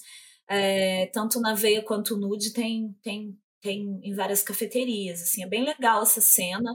Eu tomo leite, é, leite, né? Não, o pessoal que está começando a chamar de deleite agora, né? A bebida vegetal, para o nome ficar mais parecido com leite. É, mas as bebidas vegetais, algumas me agradam e até por uma obrigação por falar com o público que muita gente não é, tem muito vegetariano, muito vegano, então eu tenho essa obrigação também de provar sempre alguns diferentes para ver como que o café tá é, combinando ou não, né, com esses, com esses leites. E sai bastante bebida, Iti? Sai bastante bebida de, de leite com café? Como que é? Ó, oh, tipo assim, é, bebida, uh, leite com as bebidas com leite sai bastante. Ou tu pode falar que está em torno de uns 80% da minha venda de, Legal. de café. Quente e gelado ou mais. É... Quente, gelado, qualquer Quente coisa. gelado sai, legal. Dentro, dentro desses 80%, eu posso falar para você que 30%, de 30% a 35%, é, é leite de aveia, que é o Oatly. Como o Robinho falou, tipo, o Oatly é, muito bom se trabalhar. Aqui tem outras marcas também, tipo, de mercado tem Alpro, tem o próprio Oatly, só que não na versão barista. Se você achar a versão barista, vai ser muito caro. Uh, no Reino Unido, que o pessoal trouxe para cá também, tem o Minus Figure, é bem bacana. Recentemente eu fiquei sabendo de um café lá do, do leite uh, de, uh, da Holanda. Esse ainda não testei. Eu quero ver se eu, se eu teste para ver como que é, mas custo-benefício está sendo útil. E como Legal. a, minha cafeteria, como a minha cafeteria aqui, eu trabalho muito com comidas veganas, então o pessoal vem aqui e já pede direto. Legal. Eu tô super feliz com essa nossa prosa, né? Já passamos Aí. de uma hora, já passamos de uma hora de conversa. Vou ressaltar mais uma vez, apoie o podcast Pura Cafeína, entrando em apoia.se barra Pura Cafeína com dois Fs, fazendo sua contribuição a partir de 10 reais por mês, no boleto ou no cartão de crédito. Pode ser contribuições recorrentes todo mês ou uma única contribuição. Não pode sem problemas. É hum. só compartilhar essa campanha e também todos os episódios. A gente está na quinta temporada.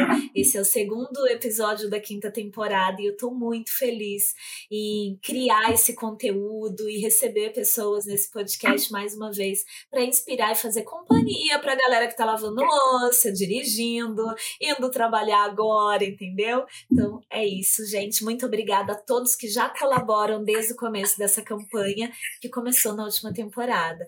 E agora eu queria que vocês falassem um pouco é, sobre como é trabalhar com café especial num país que não é produtor de café, né? É o que a gente, Portugal, é o que a gente chama de país país consumidor e não produtor. E aí vocês têm também possibilidades, né, de é, trazer café de outros países, provar café de outros países. E, e, tem café brasileiro também? Me contem um pouco aí que café que vocês estão trabalhando agora, se vocês torram, de onde que vem esse café, é, ou se vocês já compram de alguma torrefação aí. Gi, um fato que é. você não sabia. Ah, tá Portugal produzindo café agora. Portugal produz café. Aí, ó. Açores. Açores. Tem uma ilha, tem uma ilha que pertence a Portugal ainda. E lá é, é mesmo? Lugar, lugar, Eu não sabia. É, é, o único lugar da Europa, porque como é, é. faz parte de Portugal, é considerado Europa. Sim. É, que se produz café. Mas e aí, você tem esse café? Não. Ah. eu já tomei, eu já tomei. É mesmo? E aí, Robinho? Eu já tomei esse café. E aí? Ah, ele é, se eu não me engano, ele é um robusta. Uhum. Ele é um café bem forte, é, encorpado, puxando pro amarguinho. Se, Pô, legal, a galera for, se a galera for boa na torra, um cara que torra, torrar ele numa qualidadezinha legal, dá para atingir aquele. Dá para ter aquele achocolatado, um chocolate meio amargo, sem ser muito astringente mas numa torra básica ele vai ficar robusta classicão. Tá, o amargor Mas vai é predominar, né? É uma espécie é. que tem mais cafeína e as notas sensoriais é uma outra roda sensorial de café, né? Aqui eu tenho aqui, ó, Exato. a roda sensorial, acho que dá para ver aqui nesse quadro. Hum. Cada cor aqui é uma qualidade ou defeito do, do de café arábica. É. Agora já estão, já estamos, estou louca para fazer saiba, uns cursos saiba, aí é, para provar canéfora. Que eu saiba, ele é um robusto mesmo. Eu vou confirmar aqui agora mas que eu saiba, ele é um robusto mesmo. Tá, pesquisa aí. Mas como que é? De onde que vem o café que vocês trabalham? Contem para mim. Então, hoje, hoje eu trabalho com café do Brasil, né? Tipo, no moinho. quando eu tava no Cowork, eu sempre dava as origens. Eu colocava Brasil, Colômbia, Etiópia, tipo, pela facilidade que a gente tem de encontrar outras origens aqui. É, quando você me mandou café, que eu acho que foi na pandemia, né? Foi, você foi. me mandou um colombiano, né? Não foi? foi? É, eu lembro bem. Sempre vem, então, coleciona tipo, as memórias. Então, tipo assim, aqui essa facilidade uh, da gente estar tá na, na Europa, a facilidade de você comprar o, o, grão verde de outras origens é grande. Sim. Então, tipo assim, o que eu posso falar só do que eu vi de, de amigos do mundo do café no, no Brasil. Então, tipo assim, você só consegue café de outra origem aí quando alguém viaja. Quando alguém viaja, compra o um cafezinho torrado e leva para ele. Para é levar, o café verde, levar o café verde no, não pode, é crime. Como... É, não pode, mas tem uma galera que tem os dinheiro e consegue, vive torrando uns café verde aqui e tal. Nem vou entrar nesse papo, entendeu? Mas é sempre mas... um pouquinho, né? É. Mas aqui, tipo, hoje eu, eu só tô trabalhando no moinho de Expresso Brasil, porque Brasil é um puta cafezão pra... Ele vai muito bem com leite, tipo, a galera pira aqui. Porque às vezes... Doce, a... equilibrado, né? Porque às vezes a galera, é. tipo assim, pela aquela coisa que você falou da memória afetiva que a pessoa tem de sempre ter tomado aquele café, sei lá, vai Sim. queimado, o comercialzão. Então, quando você pega um café fino, de alta qualidade, que vai te trazer lembranças de chocolate, doçura, pato, e você mistura com leite, o cara, ele abraça para ele, vai ser o melhor é. café do mundo. E você meter um Etiópia, que vai ter uma acidez mais realçada, ele vai ser gostoso. Só que não vai ser aquele café de start do cara. Então Sim. eu preferi manter o Brasil hoje no, uhum. no, no moinho. Estou trocando o, a fazenda. Hum, pode falar o nome da fazenda? Com certeza, já ia perguntar que café que é esse, de que produtor, de que torrefação aqui. O... Antes eu estava trabalhando com café da. com que é? Do da terra. O, uhum, o, legal, o, chique. O Sandrop. Só que, é. tipo, quem casa quer casa. Antes eu fazia minha, minha torra, antes eu fazia minha torra num, num parceiro nosso, daqui do, é. de Lisboa, o Roseberry. Eu comprava. Você que ia lá torrar? Não, não. Eu só, tipo, acompanhava tá. ou a gente desenvolveu o perfil. Só uhum. que a ficar caro, eu ficava muito preso às origens que eles me traziam. Então hoje, tipo, já tô, tô fazendo um curso é, de Dora. Então, tipo, vou começar a colocar mais a minha mão na massa ali. Troquei o espaço onde eu vou fazer a torra. Então hoje eu tô fazendo a torra no Duragas Coffee Roaster, que fica ali em, acho que, Oeiras. Fica mais pro lado de Cascais. Tipo, aí eu fui para lá por questão de voltando a ser empresário, custo-benefício. Uma vez quando você é empresário, você ao mesmo tempo você quer manter sua qualidade, você quer cortar custo. É. Então lá, tipo, ele me deu a liberdade de eu levar meu próprio grão. Então hoje eu estou com direct trader do, dessa fazenda do, é, do grupo de Barbosa, que fica ali também próximo do, do da terra Cerrado Mineiro ali. Uh, uhum. vou, pegar um, vou pegar um moquinha, eu peguei um moca para colocar no expresso, que tá super bacana. Tô com outro café, tô com outro café fermentado também deles, anaeróbico, que, cara, pra, tanto para expresso tá legal. Para expresso eu consegui Deve pegar nota, peguei nota de maracujá no, Ai, no expresso. E aí no café filtrado ficou bem bacana. Tô com contato também da, da Nicarágua, tudo direct trading. Então, essa, essa São abertura... novos desafios também como empresário, né, Tia? Então, você vai também... É, eu pensei muito isso quando o Robinho falou até do nome da cafeteria, chamar Mood, ele gostar de mudanças físicas, mas o café é algo em constante mutação, né? Entra safra, sai safra, sobe preço, cai preço, cada safra te dá sabores diferentes, então ter essa possibilidade de torrar, de ter contato físico com o café verde, de ver o café, é um, o café ensina muito, né, pra gente, Porra. desafia muito a gente o tempo todo, né? Porra. E você, Albi, que, que café você está trabalhando aí? Recentemente eu vi que você estava com um pacote do, do Torra.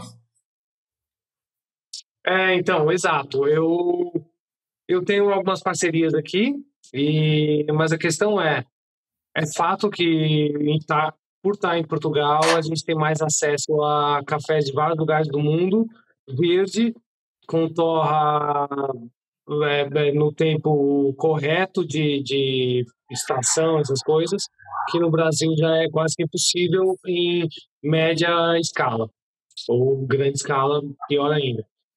E, mas é isso, né? A gente, por mais que a gente aqui tenha acesso a vários cafés, vários, de vários lugares do mundo e tal, a gente leva sempre o cafezinho do Brasil na frente.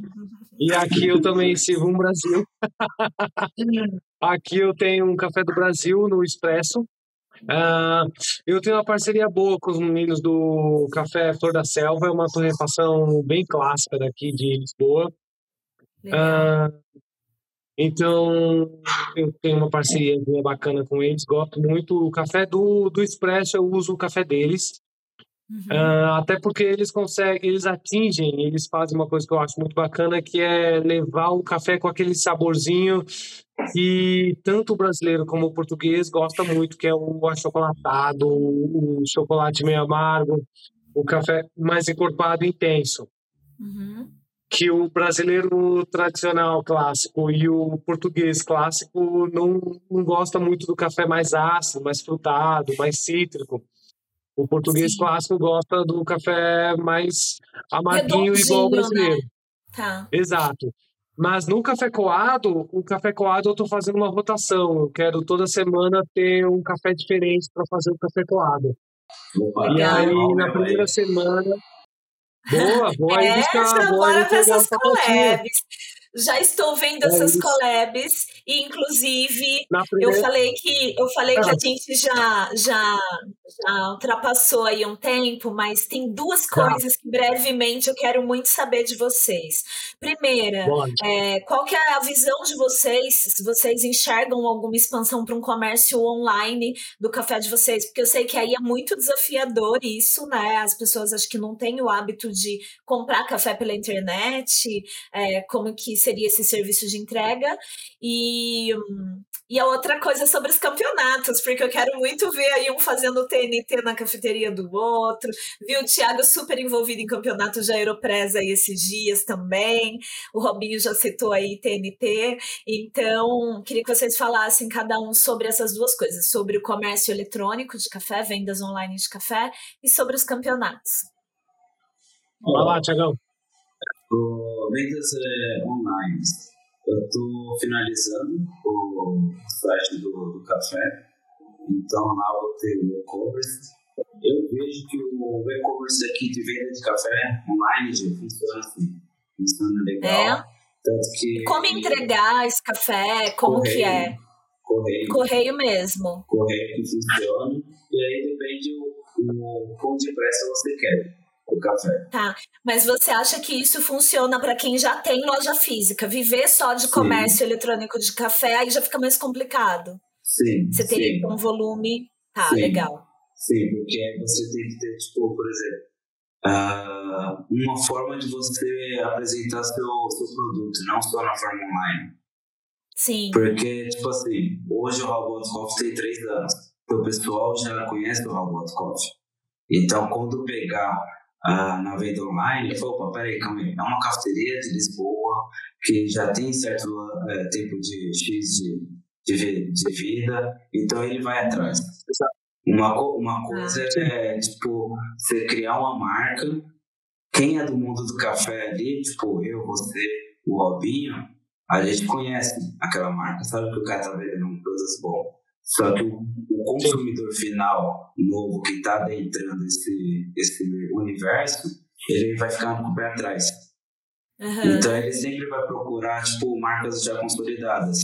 O é, Square Mile, do James Hoffman, vai procurar Sim. o Coffee Collective, vai procurar The Barn, uhum. vai procurar Five Elephants. Então, tipo. É, porque aí que... o comércio online aí, vocês podem é, mandar para a Europa toda, sim, né? É bem sim. diferente. Exato. Aqui, eu que acho também têm mais que... o hábito de comprar, mas que fica algo muito restrito dentro do Brasil, né? Que é gigante. E eu acho também que, por exemplo, a, a, o Lisboa agora tem muito estrangeiro que vem morar aqui agora. Muito, muito, muito. E eles têm muito o, o hábito, uh, o costume de, de tomar café especial em casa, de ter a sua própria V60 em casa, ou só Aeropress, ou uma prensa francesa. Os estrangeiros aqui têm muito, muito, muito esse hábito. No ah. bairro que eu estou aqui agora, praticamente só moram franceses, ingleses, alemães. É muito, Olha muito, muito estrangeiro que mora por aqui. E eles mesmo, tem uma galera que mora aqui em cima de onde eu tô. Eles acordam, eles tomam um café em casa, com a, numa V60 ou numa prensa, mas hum. obviamente não tem uma máquina de expresso em casa. E, e tem uma menina que ela faz o V60 em casa, toma, tal, aí toma banho, se arruma. Quando ela vai sair para o trabalho, ela desce aqui, toma um expresso e vai para casa. Delícia. Mas ela já pergunta, ela já tem perguntado se eu se eu vendo o meu pacote de café para ela fazer em casa também. Sim. Por mais que depois ela vá tomar aqui. Uhum. E tem sido muito interessante é, o coado que ela que ela toma, ela já começa a ver os cafés coados que eu faço aqui, das cafeterias diferentes, ou torrefações diferentes. Ou tá. seja, ela, eu posso, próxima semana ou na próxima, sei lá quando, servir aqui no coado o café do Tiago, ela vai ver, e aí, por mais que ela venha tomar o meu expresso aqui, ela vai comprar online, ou ela vai na cafeteria do Tiago, ou ela vai querer que eu compre para ela aqui, para ela poder comprar o café do Tiago aqui, para ela também fazer em casa, porque a galera o estrangeiro talvez tenha essa cultura de também tomar café em casa e na rua. Tá. Uh, porque eu, tenho uma é meio... curiosidade. Eu tenho uma curiosidade ah. que talvez vocês vão rir de mim. Mas eu nunca fui para Portugal. Aqui, Ainda? Ah, por enquanto. Não sei, quando você ouvir este episódio, daqui um ano eu já terei ido para Portugal, entendeu? Bom, mas eu quero saber também. assim, mas eu, eu já vendi café e eu sei o desafio que é de logística mesmo pelo correio. Bate na porta, a pessoa não tá, não tem uma portaria, é, não tem um lugar para pôr o café. Como que é aí? As casas. As pessoas compram as coisas online e fica na porta, assim, igual nos filmes que eu vejo. Não. Porque não tem uma caixinha de correio que caiba um pacote de café. Ou tem uma caixa ah. postal, ou tem é, portaria, ou tem. Como que é a entrega? Cara, que eu saiba, é, se você não está em casa, volta pro, pro, pra central de correio e vai chegar um, uma mensagem para você de que os, não tinha ninguém em casa e você agora tem que buscar na, na central, que é não vai ser tão longe da sua casa, eu acredito. Hum. Mas acontece também de eles deixarem no vizinho, tipo. Rola já muito teve, isso. Já teve, é, já teve coisas minhas. É, no, eu não tava, o cara bateu na porta do vizinho. Cara, posso deixar aqui? É do vizinho aqui do lado. E aí chegou um SMS para mim falando que minha encomenda chegou. Aí quando eu cheguei, eu não tava aqui, óbvio. Aí eu falei, cara, deve estar no vizinho. Fui lá e o vizinho recebeu. Mas Legal. eu não sou amigo do vizinho também, né? É uma coisa meio assim, sabe? Ainda eu bem que era café, gente, sabe? É, é, vai uma, um pouco na base dessa confiança é. maluca. É, porque logística é treta. Logística é muita treta, assim. Então, quero Sim. saber daqui a um tempo. A gente gravou outro episódio para saber como que está esse rolê de café com venda online aí, hein? Vamos fazer mais, vamos fazer mais. Sim. E eu quero saber sobre os campeonatos também. Quero que vocês me falem como que tá essa cena, se a galera, o, o consumidor se interessa para ir assistir, vocês conseguem reunir outros baristas? Me conta quem são essas pessoas. Cara, Fala, Tiagão essa cena do, do campeonato. O, a cultura do café aqui em Portugal cresceu bastante. Então, tipo, tanto que recentemente Portugal teve. É, o Barista ficou em quarto lugar no campeonato mundial.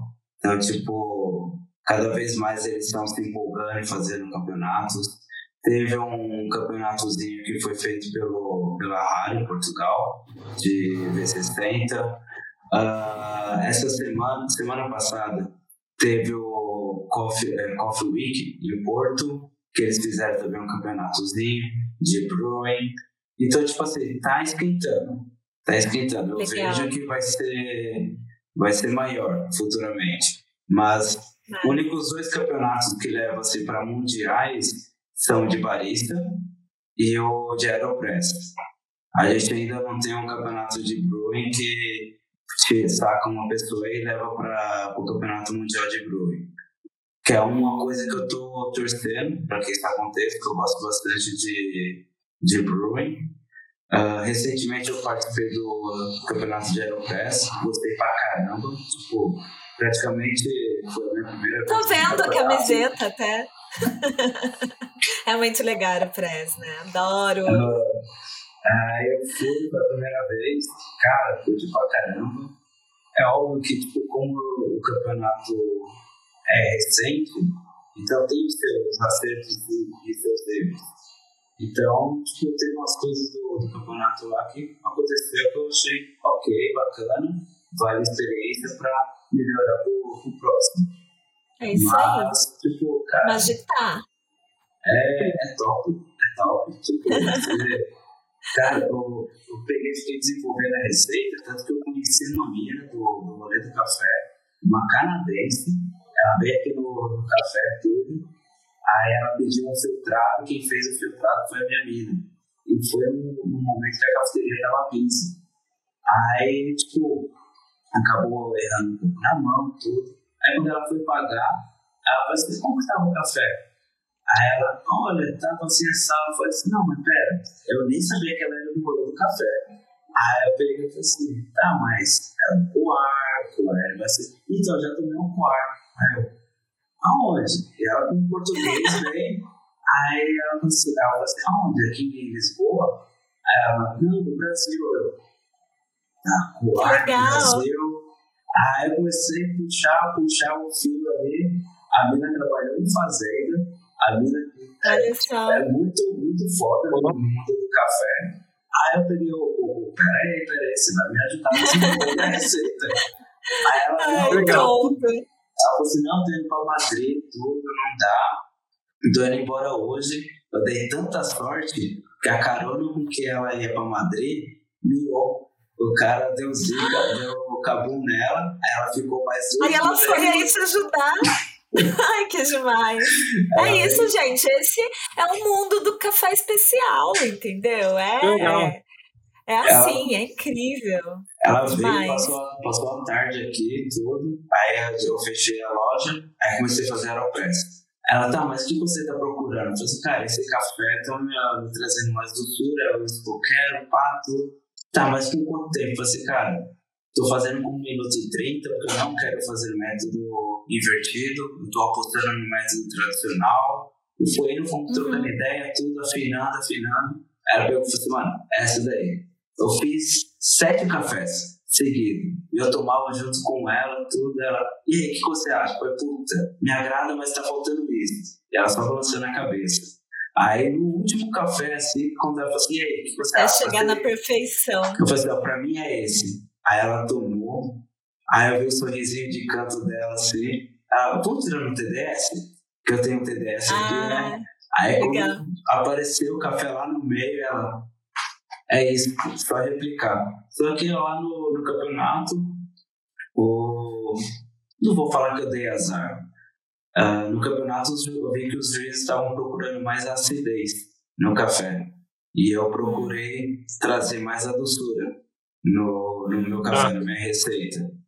Então, tipo, Entendi. foi experiência. É, campeonato de Aeropress é isso, né? Para quem tá ouvindo, é sempre o mesmo café e para todos os competidores e aí você vai variar na extração, né? E aí é a decisão de cada um. De repente, dependendo dos juízes também, alguém poderia falar: "Poxa, o único que está valorizando mais a doçura". E aí você poderia ganhar. Então é meio que uma roleta ali, né? Não tem muito é, mas é interessante, então, é muito divertido. É uma, roleta, é uma roleta, mas você, tipo, eu vejo que os juízes têm que estar muito bem alinhados. Pra não, tipo é. tipo assim, fazer o quê? É esse café da competição, tranquilo. Pô, o que nós, juízes, vamos procurar? Porque isso, isso faz com que. É tipo, porque aí o juiz já conhece o café, né? Então. Então, é ele, já, ele já conhece o café, porque o jeito que eu senti hoje foi tipo assim, eu tenho meu gosto particular.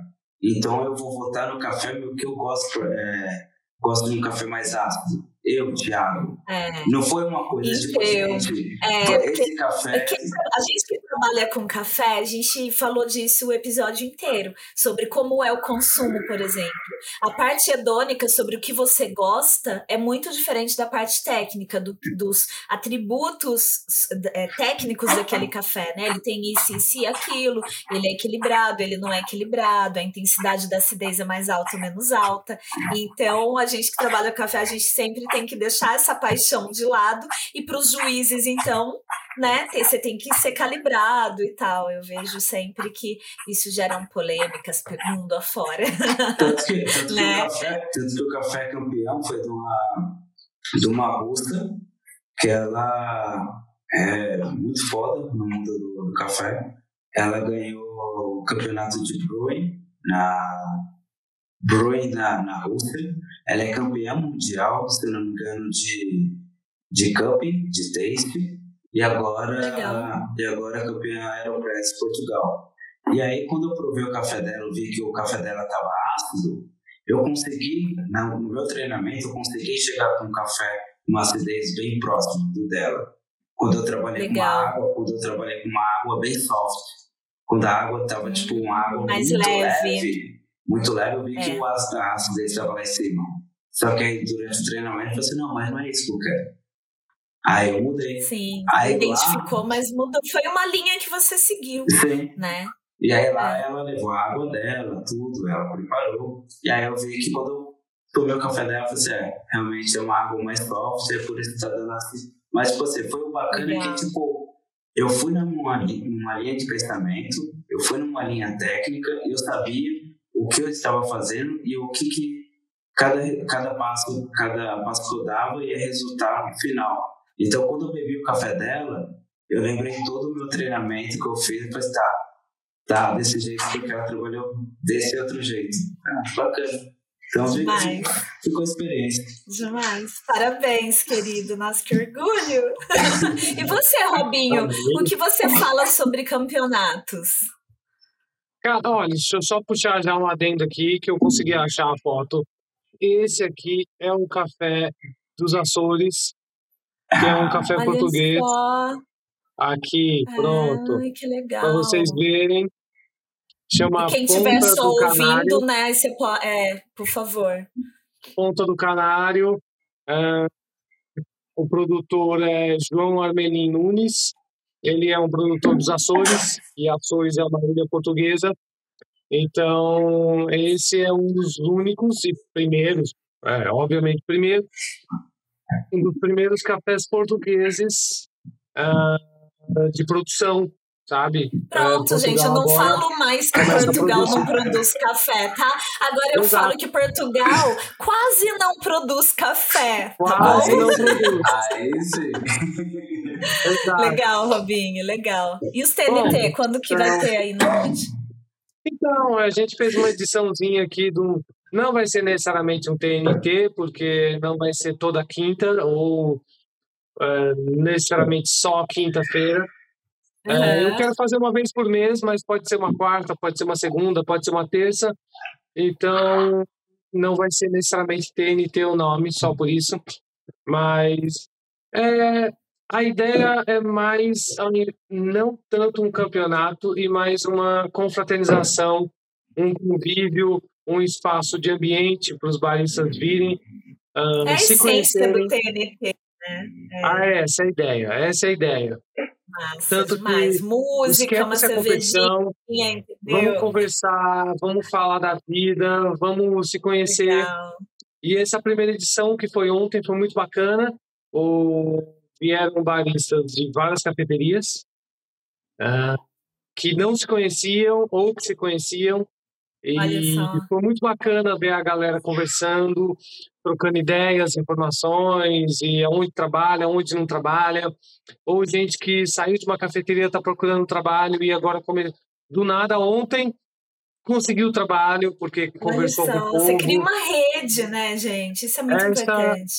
Essa, na verdade, foi a minha ideia, é a minha ideia. Minha ideia é essa, de fazer um espaço de convívio e ambiente. E foi bem bacana. Uh, participaram 20 baristas. Uau! 20 baristas participaram. Faltou, hein, Thiago? Teve patrocínio. O Thiago não conseguiu colar, mas tudo é. bem. Teve patrocínio da Oatly, a Oatly patrocinou, então foi um campeonato de latte art com leite de aveia, ou bebida Nossa. de aveia. Uhum. Patrocínio da Oatly e o café foi patrocinado pelo Baobá. Então foi bem legal, foi bem bacana. Foi demais. É, com premiação por primeiro, segundo e terceiro lugar, foi bem interessante, bem legal. E, e é isso, eu quero fazer pelo menos uma vez por mês. Uh, mas assim, sem muita pressão, sem aquela coisa de campeonato pesado. A ideia é mais uma confraternização é para ser descontraído, é para ser alegre, divertido. E que as pessoas venham e façam o latte art, brinquem, provem café. Uh, sei lá, eu tô com espaço aqui que tem uma máquina bacana para poder tirar café, brincar. Uh, então eu queria, eu quero fazer esse espaço de convívio dos baristas.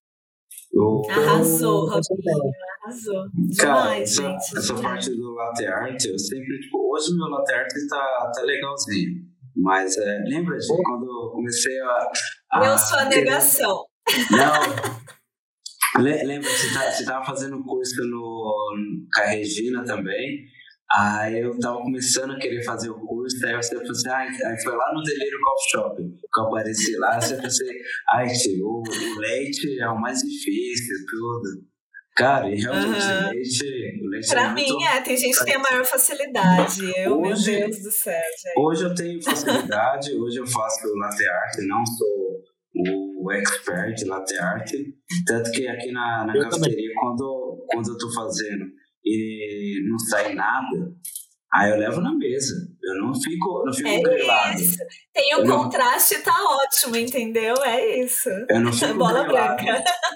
Eu não fico grelado porque não tem um coração ou porque não tem um cisne, eu levo pra mesa.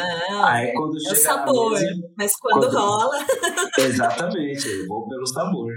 Aí quando chega na mesa, eu viro pro cliente e falo assim, ó, lindo. Ele olha pra xícara, não tem nada. Eu meto bem essa. Eu falo assim, mano, tá parecendo um Você vê o que aqui? Você vê o que, entendeu? Basquear. Abstrato. Abstrato. E a, e a galera Ai, curte, que demais. A galera curte, demais. risada. Que legal. Meninos, eu agradeço demais a participação de vocês aqui. Eu agradeço muito por vocês acompanharem também o meu rolê, minha trajetória de café, no café, Sim. entendeu?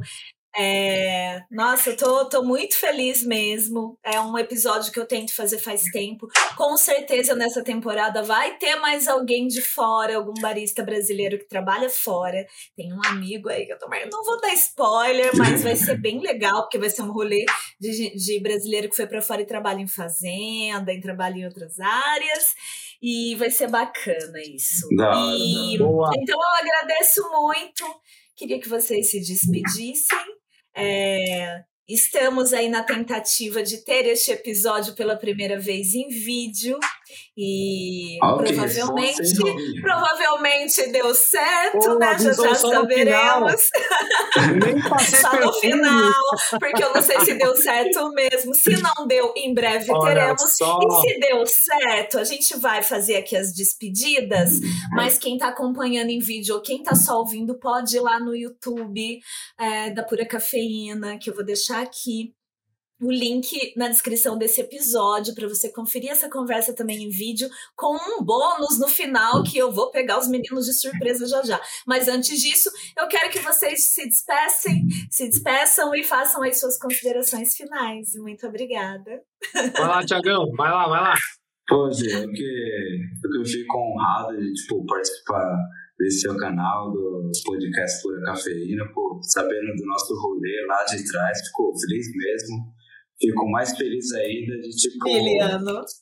Fico mais feliz ainda que um dos seus episódios o, sobre água me ajudou também na, na minha empreitada para achar na receita da Aeropress. Tipo, Legal. Por, por, por, o, o chefe de cozinha que trabalha aqui comigo eu mostrei pra ele, mostrei pra ele, ele pirou. Aí toda hora ele, ah, ele ouve. Então, tipo assim, fico feliz mesmo de passar um pouco da minha história, uh, de vivências aqui fora, no mundo do café, passar um pouco da história do Hamilton Coffee.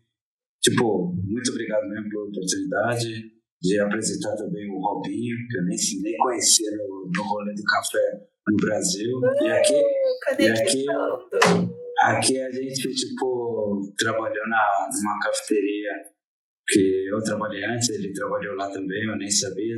Ficamos sabendo por aqui. Tipo, bacana, bacana esse rolê de conexão aí.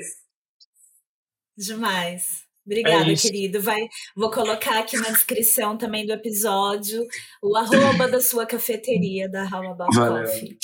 Para todo mundo ir conhecer. Ah, e aquelas pessoas que você falou que você tem uns amigos que moram pra cá que quer trampar com café, manda pra cá. Aí, ó.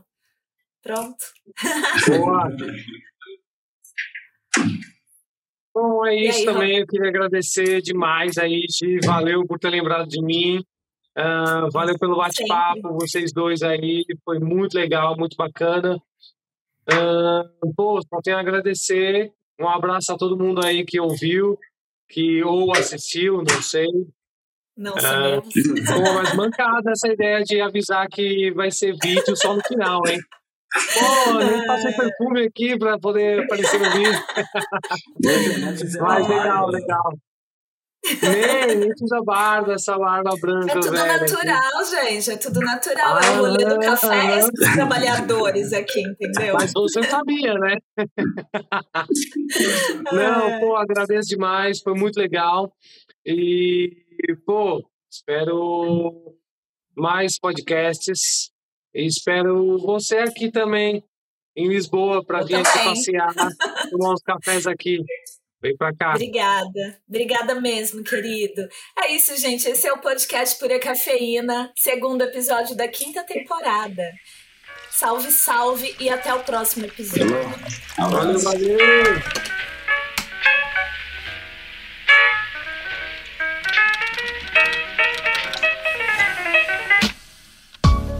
Meninos, eu pensei o seguinte agora. Ai, meu Deus. É, de cada um pegar o celular e mostrar um, é, primeiro um, um fica aí, depois o outro.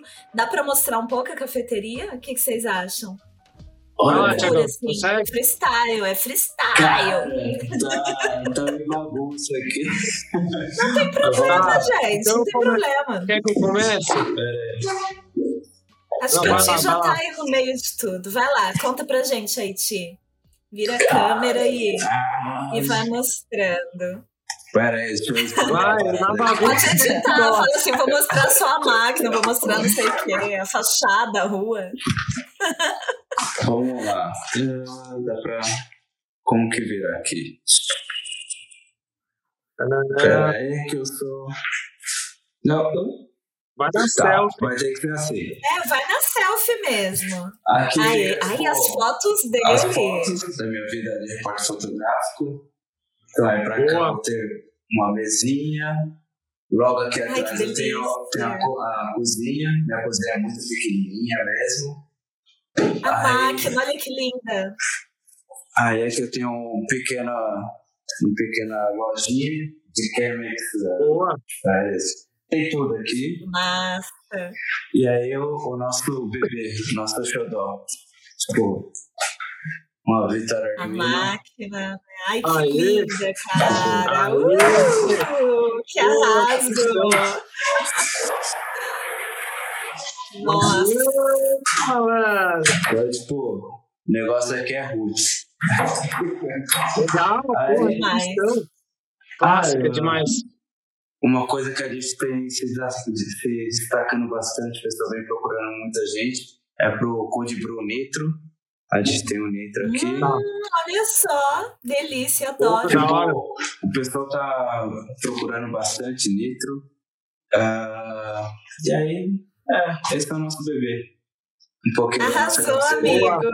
que orgulho, parabéns, viu? Aí sim. e aí, Robinho? Eu? Seu bônus agora. Claro que eu saí eu sou louca, estoque. Né, eu saí do estoque aqui. Aqui, obviamente, eu não vou mais mostrar a esplanada que a gente tem lá em cima com as mesinhas, porque já fechou. Aqui já uhum. são 11 da noite. Então é Uau. só o espaço aqui embaixo. É. Deve ter, nem sei se ainda tem cliente aqui na loja, mas então vamos lá. Ó, por exemplo, essas escadas lá do centro comercial e aí chegamos aqui no espaço. Tem umas. Me... Opa, um peraí. Sofazão. Tudo bem. O áudio que ficou baixinho agora. Peraí. Vamos arrumar isso aí. Tá, tá baixinho, né? Dá pra ouvir? Dá pra ouvir? Dá. Se falar mais alto assim, dá. Então tem um sofazinho pra galera sentar. Ô, oh, beleza. E mesinhas, mesinhas. Ó, a galera aqui também. Sentadinha no. Oi, gente! Que delícia! Oi! Nossa, que maravilhoso, né? Cara, gigante, mano. Essa é a loja. Gigante. Tem mesinhas, mesinhas. Tudo. Espelhinhos no Muito lindo. Pra tirar fotinho no espelho, olha só. Uh! aqui tá o meu neném. O meu neném tá esse aqui. Que belezinha. Olha as xícaras, que lindas, coloridas. Sim. É uma Marzocco. Olha demais! Uma linha clássica, três grupos. Vocês Adoro. Aqui é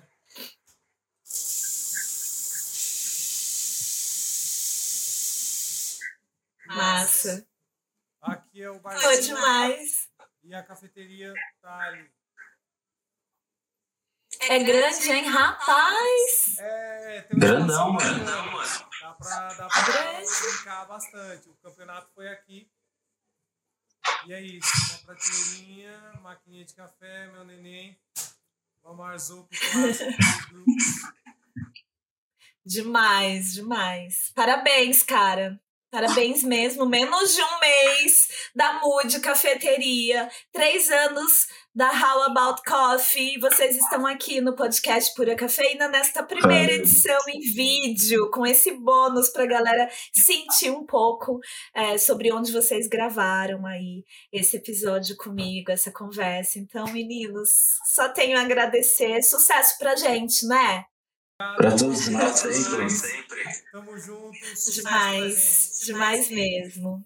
Um beijo para todo mundo. Beijo tchau, tchau. Até o próximo episódio. Abraço. Nós.